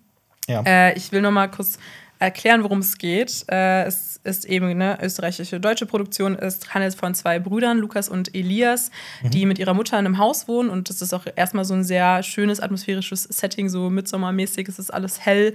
Äh, wir sind nicht darauf vorbereitet, dass das jetzt hier gerade ein Horrorfilm ist. Und die Mutter kommt dann nach einer Operation, äh, bandagiert wieder und mhm äh, dann sagen wir mal so, die Jungs fremdeln ein bisschen. Und das, der Film spielt so mit so ähnlichen Motiven wie jetzt, keine Ahnung, hast du The Wizard gesehen von ja. M. Schalaman? Hab ich. Dass ähm, man zum Beispiel damit spielt, okay, uns bekannte Personen sind plötzlich fremd und etwas ja. stimmt nicht.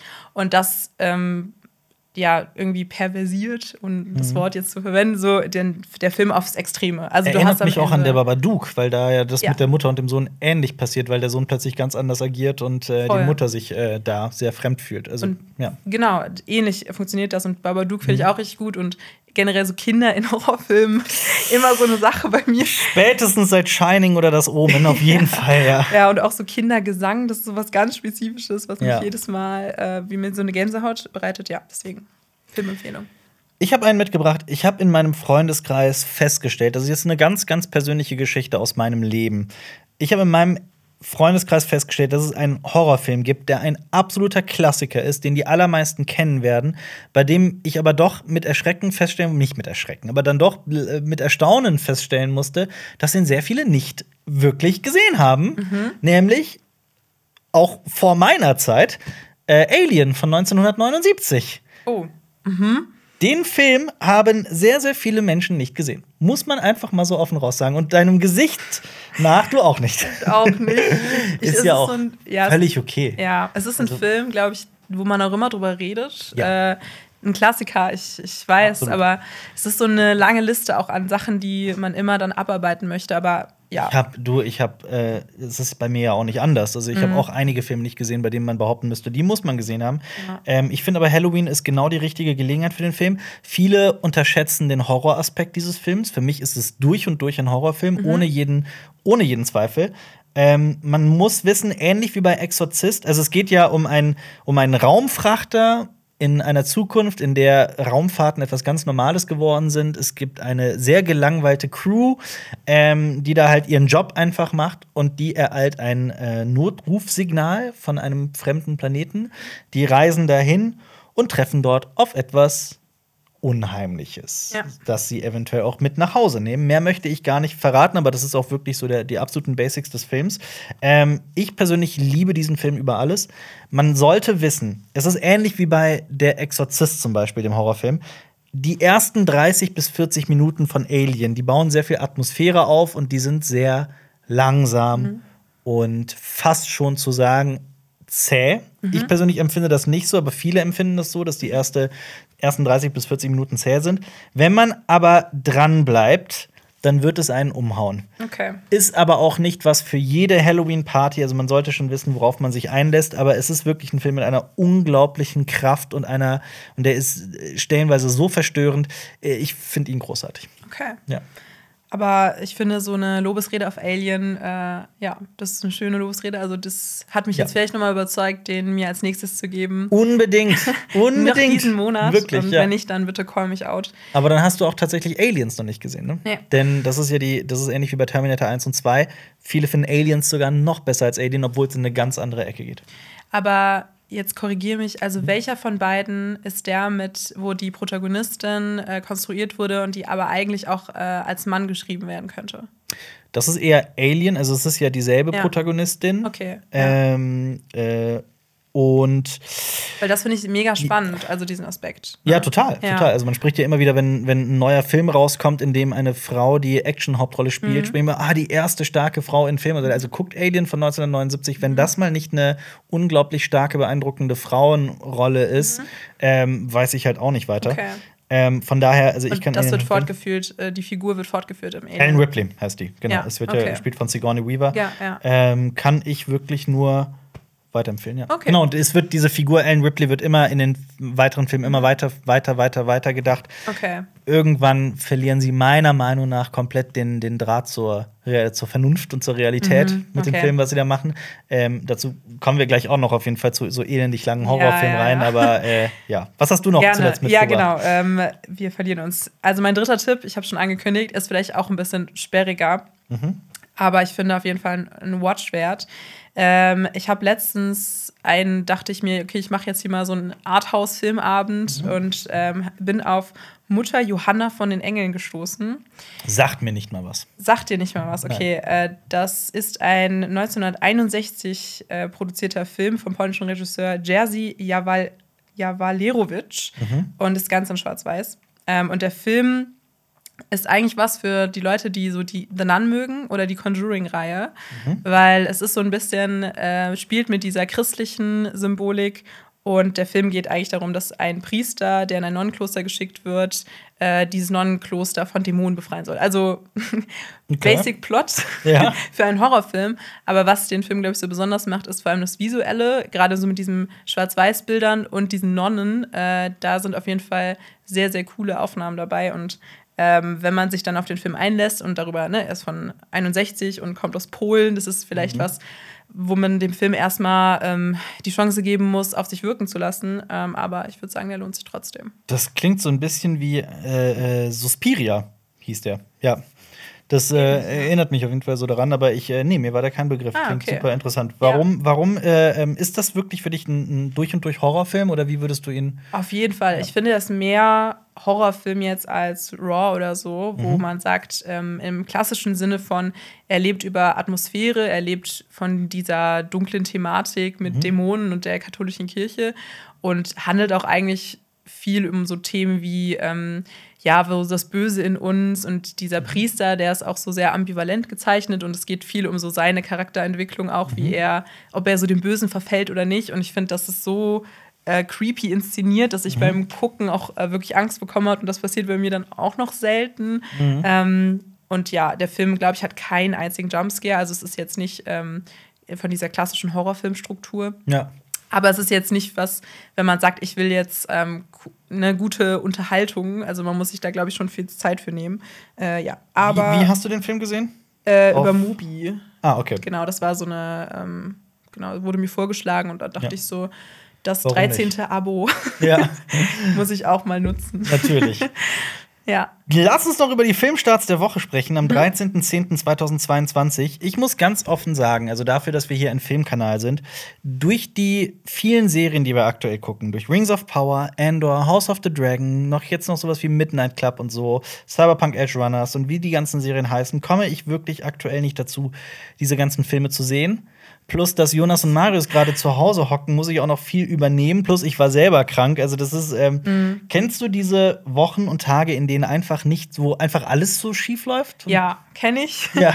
ähm, und vor allem, wo man überfordert ist mit dem ganzen Content, der sich einem anbietet. Mir geht's da ähnlich. Also, ich ja. habe auch noch mal richtig Lust, ins Kino zu gehen, äh, was ja. selten passiert in letzter Zeit. Ja, und wir sprechen so oft über Filme hier bei den, bei den Filmstarts, die, bei denen ich mir vornehme, ich gehe noch diese Woche ins Kino und dann ereignet sich die Woche mit allem, was dazugehört und dann sitzt man da und denkt sich, ja, also kennst du auch so Phasen, in denen du einfach nicht dazu kommst, ja. was es ist einfach schlimm. Ja, und ich glaube auch dann hängt man auch gerade wie wir jetzt so in so Langzeitprojekten wie dann so Rings of Power und House of Dragon, die ja auch immer mehr, immer weniger Spaß machen. Mhm. Ähm, und dann freut man sich, glaube ich, wieder auf eine Phase, wo man vielleicht sich mehr auf Kinostarts konzentrieren kann. Ja. Und ja, also ich weiß aber nicht, was du meinst. Also bei House of the Dragon kann ich nicht von weniger Spaß sprechen. Ja, ich rede hier von so Power natürlich. Ja, du hast auf jeden Fall die bessere ähm, Produktion abbekommen, sag ich mal so. Äh, ich, äh, boah, da werden auch viele Leute sich jetzt das Maul zerreißen, das aber äh, ich, ich persönlich würde dir tatsächlich zustimmen. Also bei Rings of Power okay. bin ich auch komplett aktuell, bei Endor auch. Ähm, Endor beeindruckt mich sehr. Äh, aber mal, also ich habe ganz viel Liebe für House of the Dragon aktuell. Ja, übrig. ist bei mir auch so. Ich freue mich richtig äh, jede Woche eigentlich auf House of Dragon. Ja. Äh, ich fand auch, die letzte Folge war wieder grandios. Mhm. Ähm, aber ich muss auch sagen, natürlich habe ich auch ein Herz für Rings of Power. Mhm. Und bei mir ist es eher, dass ich immer noch hoffe, dass da noch mal eine Schippe draufgelegt wird und dass das nicht kommt. Und natürlich machen auch die Folgenbesprechungen mega viel Spaß. Aber ich glaube, ich bin immer so mit so einem lachenden und einem weinenden Auge sitze ich hier. Und, Ihr habt ähm, nur noch eine Folge, ne? Es gibt immer acht. Eine Folge, ja. Und es fühlt sich auch nicht so an, als wäre das die letzte ich Folge, weiß. weil noch nicht so viel passiert ist. Das stimmt. Aber egal. Ähm, ja, diese Woche könnte man aber im Kino zum Beispiel sehen One Piece-Film mhm. Red. Das ist, glaube ich, der 14. oder 15. One Piece-Film, je mhm. nach Definition. Ähm, du bist kein One Piece-Fan? Ich habe leider nicht so wirklich was gesehen früher. Also ich, natürlich ja. habe ich äh, damals den Anime mitbekommen. Äh, mein Bruder hat den auch gerne geschaut, aber ja, ja sonst leider also, nicht du. Ich habe die ersten Mangas gelesen. Mhm. Ich glaube, als sie rauskamen. Also so, okay. ne, so, so alt bin ich leider schon. ähm, und ich habe das dann irgendwann auch fallen gelassen, weil es einfach auch mir irgendwann zu viel wurde und mhm. das hat mich tatsächlich dann irgendwann auch verloren. Ähm, ich weiß, wie riesig die Fangemeinde ist und deswegen fürchte ich mich gerade auch über diesen Film zu sprechen. Äh, möchte nur darauf hinweisen, der startet im Kino und ich glaube auch nicht, das ist ja bei ganz vielen Anime-Verfilmungen so, die dann irgendwie in Japan jedes Mal im Kino kommen. Ich glaube, hier ist es dann nur bei bestimmten Teilen. Und ich mhm. glaube, der hier kommt halt auf jeden Fall im Kino. Es geht um eine Sängerin namens Uta, die alle in den Bann zieht, inklusive der Strohhutbande. Aber es stellt sich heraus, dass Uta die Tochter einer ganz besonderen Person ist, um, ohne um jetzt was zu spoilern. Aber das wollte ich lediglich mitgeben für alle ähm, One Piece-Fans. Mhm. Und das Ähnliche ist es bei dem Film äh, Halloween Ends, auf den sich äh, sehr viele freuen. Ich muss ehrlich gestehen, wir haben für unsere Kritik damals Marius geschickt in Halloween Kills. Ähm, das war ja der erste Film, in dem Jamie Lee Curtis wieder äh, mit am Start war. Ich habe nicht mal Halloween Kills gesehen. Den zweiten Teil der Trilogie. Den, den, äh, ja. Ich habe ja 2018 den, äh, das genau. neue Reboot. Halloween, dann Halloween Kills und, und jetzt Halloween, Halloween Ends, Ends. genau. Ja. Ähm, war warte mal, war in Halloween von 2018 auch schon? Das war auch schon der erste Film mit Jamie Lee Curtis. Achso, dann habe ich das, sorry, dann habe ich das verwechselt, genau. Ja. Ähm, nee, sorry, dann nehme ich das zurück. Jamie mhm. Lee Curtis war auch schon Halloween. Mhm. Auf jeden Fall, jetzt sind wieder vier Jahre vergangen. Laurie Strode und ihre Enkelin Allison leben noch immer in Haddonfield. Dort lernt Allison einen Jungen namens Corey kennen. Corey wird vorgeworfen, dass er ein Kind ermordet haben soll. Und es kommt zu einem letzten Aufeinandertreffen mit Michael Myers. Es ist der insgesamt 13. Film aus der Halloween-Reihe. Eine magische Zahl. Eine magische Zahl. Meine größte Schwäche, wenn es um Filme geht, also meine größte Lücke in meinem filmischen Wissen ist ohne Zweifel diese endlos langen Horrorfilmreihen wie Saw, wie Freitag der 13., wie Halloween, Nightmare on Elm Street, Scream zum Teil, also diese, diese Horrorreihen, die so mindestens fünf, sechs Teile haben und teilweise auch mehr als zehn ich habe von allen immer den ersten Teil gesehen, oft auch den zweiten und dritten und manchmal auch den vierten und dann immer wieder auch mal so ein Teil in der Mitte irgendwie. Aber mich catcht das nicht. Mhm.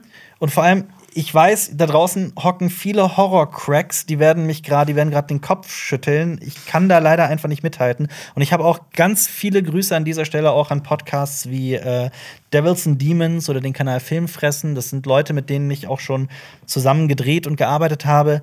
Die sind da unglaublich fit. Du kannst sagen, Halloween, der sechste Teil, was ist es, welcher Film ist es, was passiert da? Die werden dir das äh, rauf und runter erzählen können. Ich bin auch, nicht so. Ja, kann ich nachvollziehen. Da geht es mir ähnlich, wenn man, glaube ich, so diese alten Filme, äh, wenn man auch Fan davon ist, ne, so ja. von einem Anne Street oder Freitag der 13., die ja auch alle so schon so aus den 80ern, 70ern waren äh, und kommen, dann verstehe ich das auch voll, dass man in diesem Franchise auch äh, dann auch auf die neuen Filme hofft, gerade jetzt bei der neuen Trilogie. Und ja. ich glaube, auch der 2018er Film ignoriert ja auch die Teile, die davor passiert sind. Ja.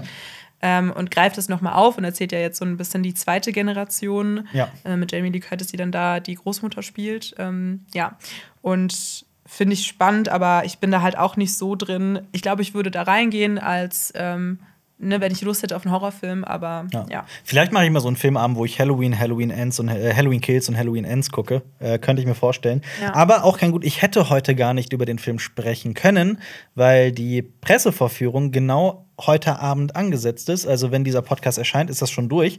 Ähm, also, wenn Pressevorführungen so kurzfristig, kurzfristig angesetzt werden, quasi nur zwei, also wenn der Film vorbei ist, dann ist quasi zwei Stunden später oder sowas, ist quasi schon der Tag der Premiere. Mhm. Ähm, das ist oft, nicht immer, oft kein gutes Zeichen. Ich meine, eine Redaktion wird ja auch keine Zeit gegeben, sich mit dem Film auseinanderzusetzen. Das ist jetzt keine Kritik oder so. Manche Filme werden auch übrigens einfach so spät fertig, dass es mhm. auch gar nicht anders möglich ist. Mhm. Ähm, äh, also ich hätte, ich will nur sagen, ich hätte heute auch gar nicht darüber sprechen mhm. können.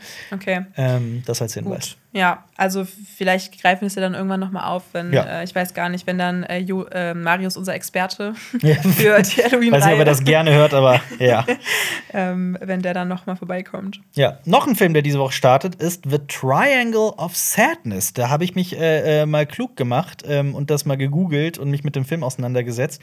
Der Titel des Films The Triangle of Sadness, also das Dreieck der Traurigkeit bezieht sich auf, und ich zitiere jetzt einfach mal ganz stupide Wikipedia, einen, das ist ein Begriff, der von plastischen Chirurgen verwendet wird, um mit Botox in 15 Minuten eine Falte zwischen den Augen zu reparieren.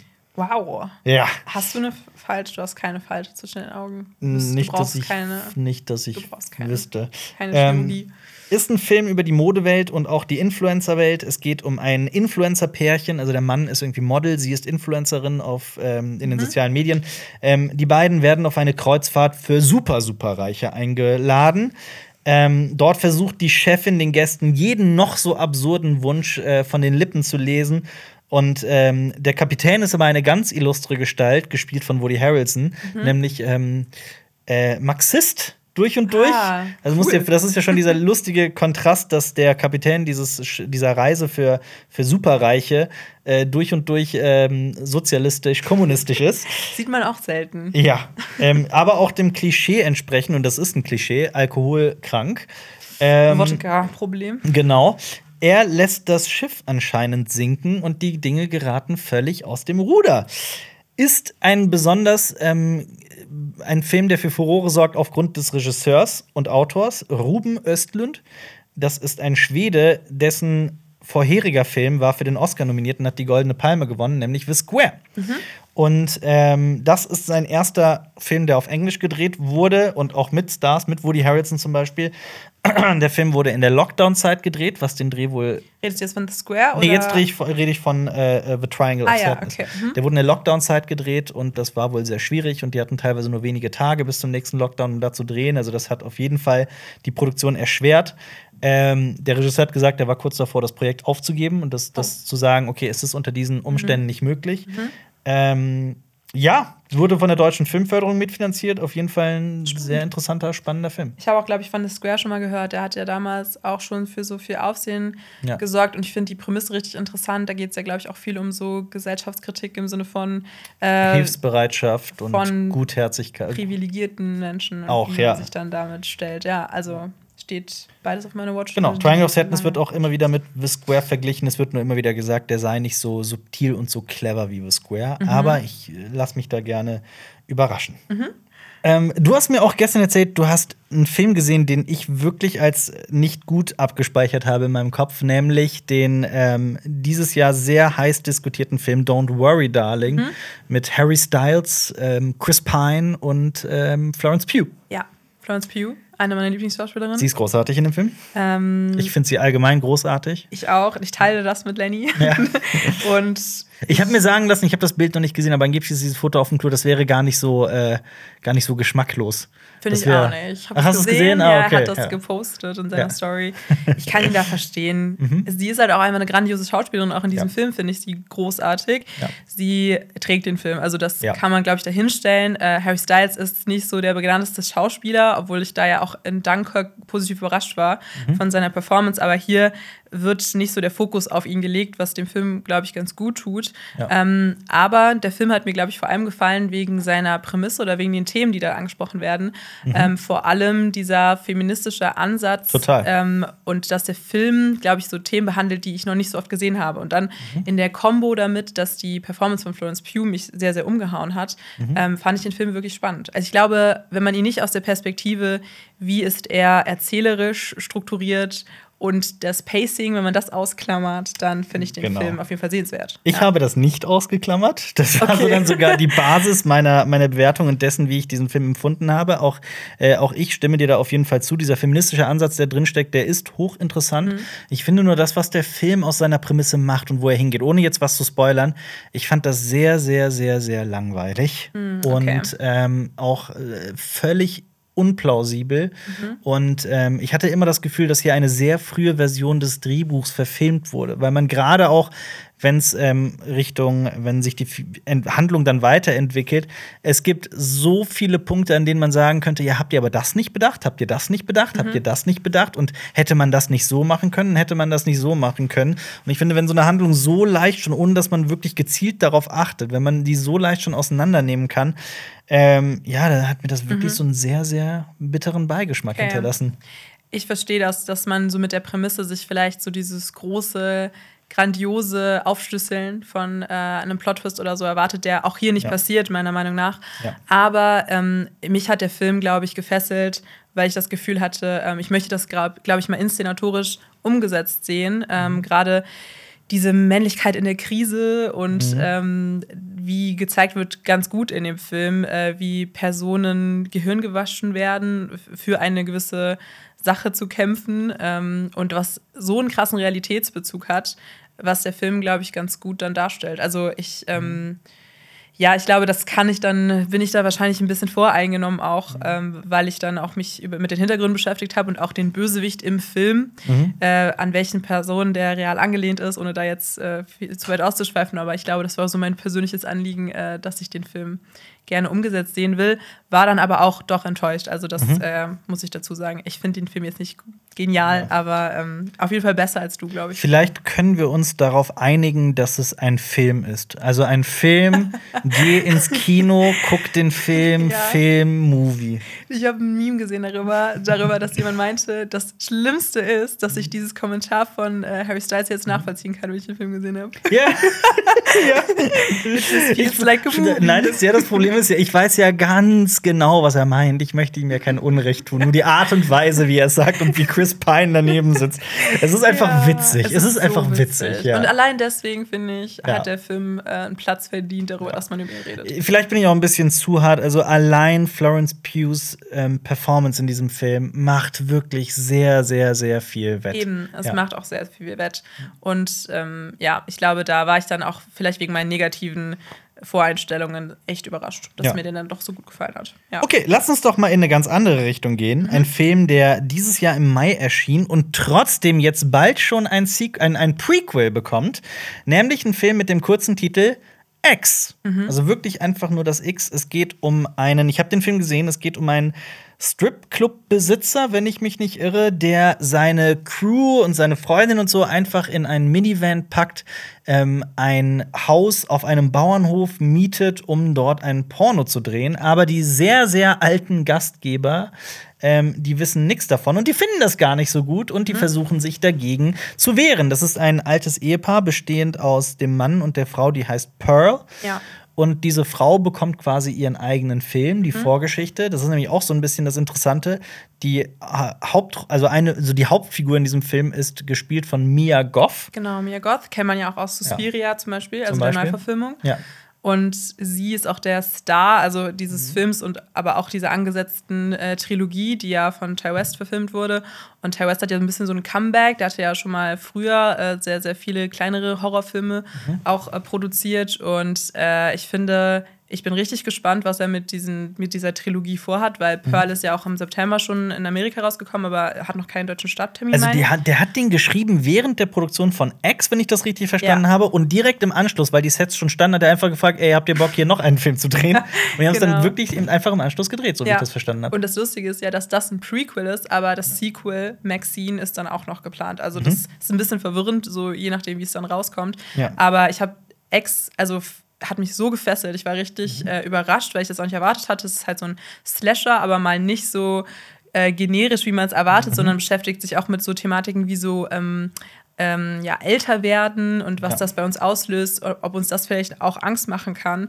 Ähm, und Mia Goth, ich bin irgendwie voller Fan von ihr geworden. Mhm. Ähm, auch wie sie äh, die Protagonistin spielt und wie sehr man dann doch mit ihr sympathisiert, obwohl sie ähm, ja eigentlich nicht so sympathisch dargestellt wird, hat der mhm. Film richtig, richtig gut hinbekommen. Und ich bin total gespannt. Und der Trailer zu Pearl äh, hat auch total überzeugt. Also, Den habe ich noch gar nicht gesehen. Ah, okay. Ja. Also ich mhm. kann ich dir auf jeden Fall mal empfehlen, weil das macht richtig Bock auf mehr. Mhm. Also ich ja. Ich, ich fand es unglaublich clever, dass in der allerersten Sekunde von X der ähm, man, man, man denkt, er wäre in 4 zu 3. Man sieht äh, ähm, links und rechts einfach nur schwarz und dann fährt die Kamera los und dann checkt man erst, hier wird gerade durch eine Tür gefilmt, was ich einfach so unglaublich genial ja. äh, fand. Der Titel bezieht sich ja auf, das, auf die Altersfreigabe, die ja ähm, die höchste ist, die man in den USA, glaube ich, so bekommen kann. Also das ist wirklich ab 18. Ähm, und der Film zeigt natürlich auch viel nackte Haut und ja. viel Sex und viel Brutalität und viel Blut ja. und ähm, Dinge, die man auch sonst in anderen Filmen eher nicht zu sehen bekommt kommt. Eben, und es geht auch ein bisschen darum, glaube ich, wie sehr man sich dann auch vor so Pornografie oder auch so Nacktheit dann auch so fürchten kann. Also so ein bisschen genau. so, äh, dass es auch Personen gibt, die damit nichts anfangen ja. können. Und es gibt auch eine Figur in dem Film, die das dann symbolisiert. Und ich finde das Thema eigentlich auch mega spannend ja. und diese beiden Sphären, so ja. Pornografie und Horror miteinander ja. zu verbinden. Also Vor allem aber auch diesen, diesen ähm, Schönheits- und äh, ähm, diesen Jungheits-, Jungheitswahn, diesen, diesen Jünglichkeitswahn. Ähm, weil in dem Moment, in dem es halt auch um körperliche Liebe von zwei sehr alten Personen geht, das hinterlässt ja auch so ein ganz, in mir hat es ein ganz, ganz eigenartiges Gefühl hinterlassen, das, das ich gar nicht so beschreiben konnte. Gleichzeitig war das auch so ein Punkt, der mich so ein bisschen irritiert hat in dem Film. Man muss wissen, dass die diese alten Personen von, also wir sprechen ja wirklich, die sind ja, wie alt sind die in dem Film? Ich, die so 70, 80, aber. Vielleicht sogar noch älter. Ja, ne? sie werden auf jeden Fall noch mal so übertrieben dargestellt. Genau. Also sie verkörpern eigentlich alles, was man mit alten Menschen genau, verbindet. Genau. So, ja. Werden aber gespielt von Mia Goff mhm. und von einem anderen jungen Darsteller. Und ich finde, das merkt man doch sehr das war vielleicht ein, also ich habe, ich habe wirklich da gesessen und mich die ganze Zeit gefragt, inwiefern ist das hier Intention? Mhm. Was wird hier erzählt? Dass so wirklich äh, unglaublich fitte Menschen wie Mia Goff halt eine, eine Frau spielen, mhm. die, die 80, 90 Jahre alt sind. Ähm, das Make-up allerdings, also die gesamte Maske, das, das sie so aussehen zu lassen, ist krass. Ja. Da habe ich auch ein Video gesehen, wie lange, also es dauert natürlich Stunden mhm. und wie viele Schichten da auf Mia Goffs Gesicht und so kommen an äh, Maske, das ist wirklich ein unglaublicher Prozess, also wirklich ein krasser, ja. krasser Film. Mega. Ja. Und klar, da kann man jetzt auch drüber reden, ob da nicht ältere Personen auch ähm, mhm. Treffender gewesen wären für die Besetzung. Ja. Aber ich muss sagen, dadurch, dass ich dann auch ein bisschen eingenommen bin von Mia Goth, bin ich so, ach, cool. Noch mehr Mia Goth. Cool, ja. Sie spielt auch noch die Person und ja, also ich ähm, fand den Film einfach sehr, sehr gut. Also, ich, fand ihn, ich fand ihn gut. Okay. also ich glaube, ganz die, ganz, also ganz so krass begeistert wie du war ich nicht, okay. aber könnte jetzt auch nicht meinen Finger drauflegen, mhm. warum genau. Ähm, Na gut. Aber nichtsdestotrotz, ich glaube, es ist wirklich ein sehr, sehr guter Film für den Halloween-Abend. Das auch. Also ich glaube, wir sind hier mit sehr vielen Empfehlungen jetzt so rausgegangen, was ja. man sich alles anschauen kann. Sind wir schon rausgegangen? War es das jetzt schon? Ich dachte, wir nehmen noch einen dritten. Ach ja, dann, wenn du magst. Ich wollte jetzt hier so, äh, so ja, konsequent äh, abmoderieren, aber ich habe. Hab, worüber willst du denn noch mit mir quatschen? Oh, nur, dass Leute The Killing of a Sacred Deer gucken sollen. Ah, von ja, Yorgos ja. Lantimos. Das kann ich unterschreiben. Sind ähm, wir uns da einig, dass er sehr, ja, sehr gut ist? Ich, ich, also okay. Also ich liebe Yorgos Lantimos, der hat ja Filme gemacht wie The Favorite oder The Lobster. Mhm. Ähm, und The Killing of a Sacred Deer mit Colin Farrell auch, ähm, wie in The Lobster. Der ist wirklich fantastisch. Ist auch einer der besten Filme, die ich in letzter Zeit geschaut habe. Ich weiß, das sage ich oft, aber hier meine ich es auch wirklich wegen vielerlei, in vielerlei Hinsicht. Ja. Also ich ähm, war nachhaltig beeinträchtigt von diesem Film. Nicht nur beim Nachts nach Hause gehen alleine, sondern auch ähm, was Jorgos Lantimos, wenn ich den jetzt richtig ausspreche. Ja, ähm, Grieche. Grieche. Grieche, genau. Ja. Äh, schafft, und zwar irgendwie so einen Mythos zu nehmen. Das basiert ja auf diesem Iphigenie-Mythos und das in so eine ähm, ja, parabelartige Erzählungen umzuschreiben. In, in die so Gegenwart. In die Gegenwart zu bringen und uns die ganze Zeit im Film fragen zu lassen, was da vor sich geht und dieses ja. so fantastische Element so subtil einzuarbeiten, dass man trotzdem die ganze Zeit denkt, äh, das könnte auch realistisch sein. Ja. Ähm, und ich könnte da jetzt schon drüber reden, glaube ich, wie auch der mhm. Protagonist, wie das dargestellt wird, wie er auch so vergöttert wird und was mhm. das alles bedeuten kann, wie das so durch diesen ähm, Low-Angle-Shots und so weiter. Also es hat mich ja. sehr also man kann, glaube ich, jede Szene dieses Films äh, auseinandernehmen und würde da was Positives drüber sagen können. Auf jeden ja. Fall, ja. Nee, stimme ich zu. Bin auch wirklich sehr angetan. Äh, auch übrigens mit äh, Nicole Kidman und Barry Keegan, mhm. der ja bald äh, den Joker verkörpern ja. wird in, äh, in der Batman-Trilogie, die da gerade in Arbeit ist. Ähm, ja, vielen, vielen, vielen Dank. Also Killing of a Sacred Deer eine große Empfehlung. Mhm. Ähm, Leute, abonniert Cinema Strikes Back. Wir würden uns sehr darüber freuen, wenn ihr das auf YouTube tut. Ähm, und unseren Podcast auf sämtlichen Plattformen positiv bewertet. Ich hoffe, ihr hattet Spaß. Falls ihr auf YouTube zuguckt, zuguckt, verlinken wir euch noch das Video Korrekt oder Weg mit Fresh Torge von unseren Kollegen und Kolleginnen von Worldwide Wohnzimmer. Und ähm, wir haben gestern ein Quiz veröffentlicht zu der Herr der Ringe mit äh, Mythen aus Westernis das ich hier allen empfehlen möchte, weil ich fand das wahnsinnig unterhaltsam. Mhm. Es ist wirklich einem, eines meiner neuen Lieblingsvideos von uns. Äh, ich fand es irgendwie einfach total lustig und eine coole Runde und das Expertenwissen in, dieser, in diesem Quiz ist einfach irre.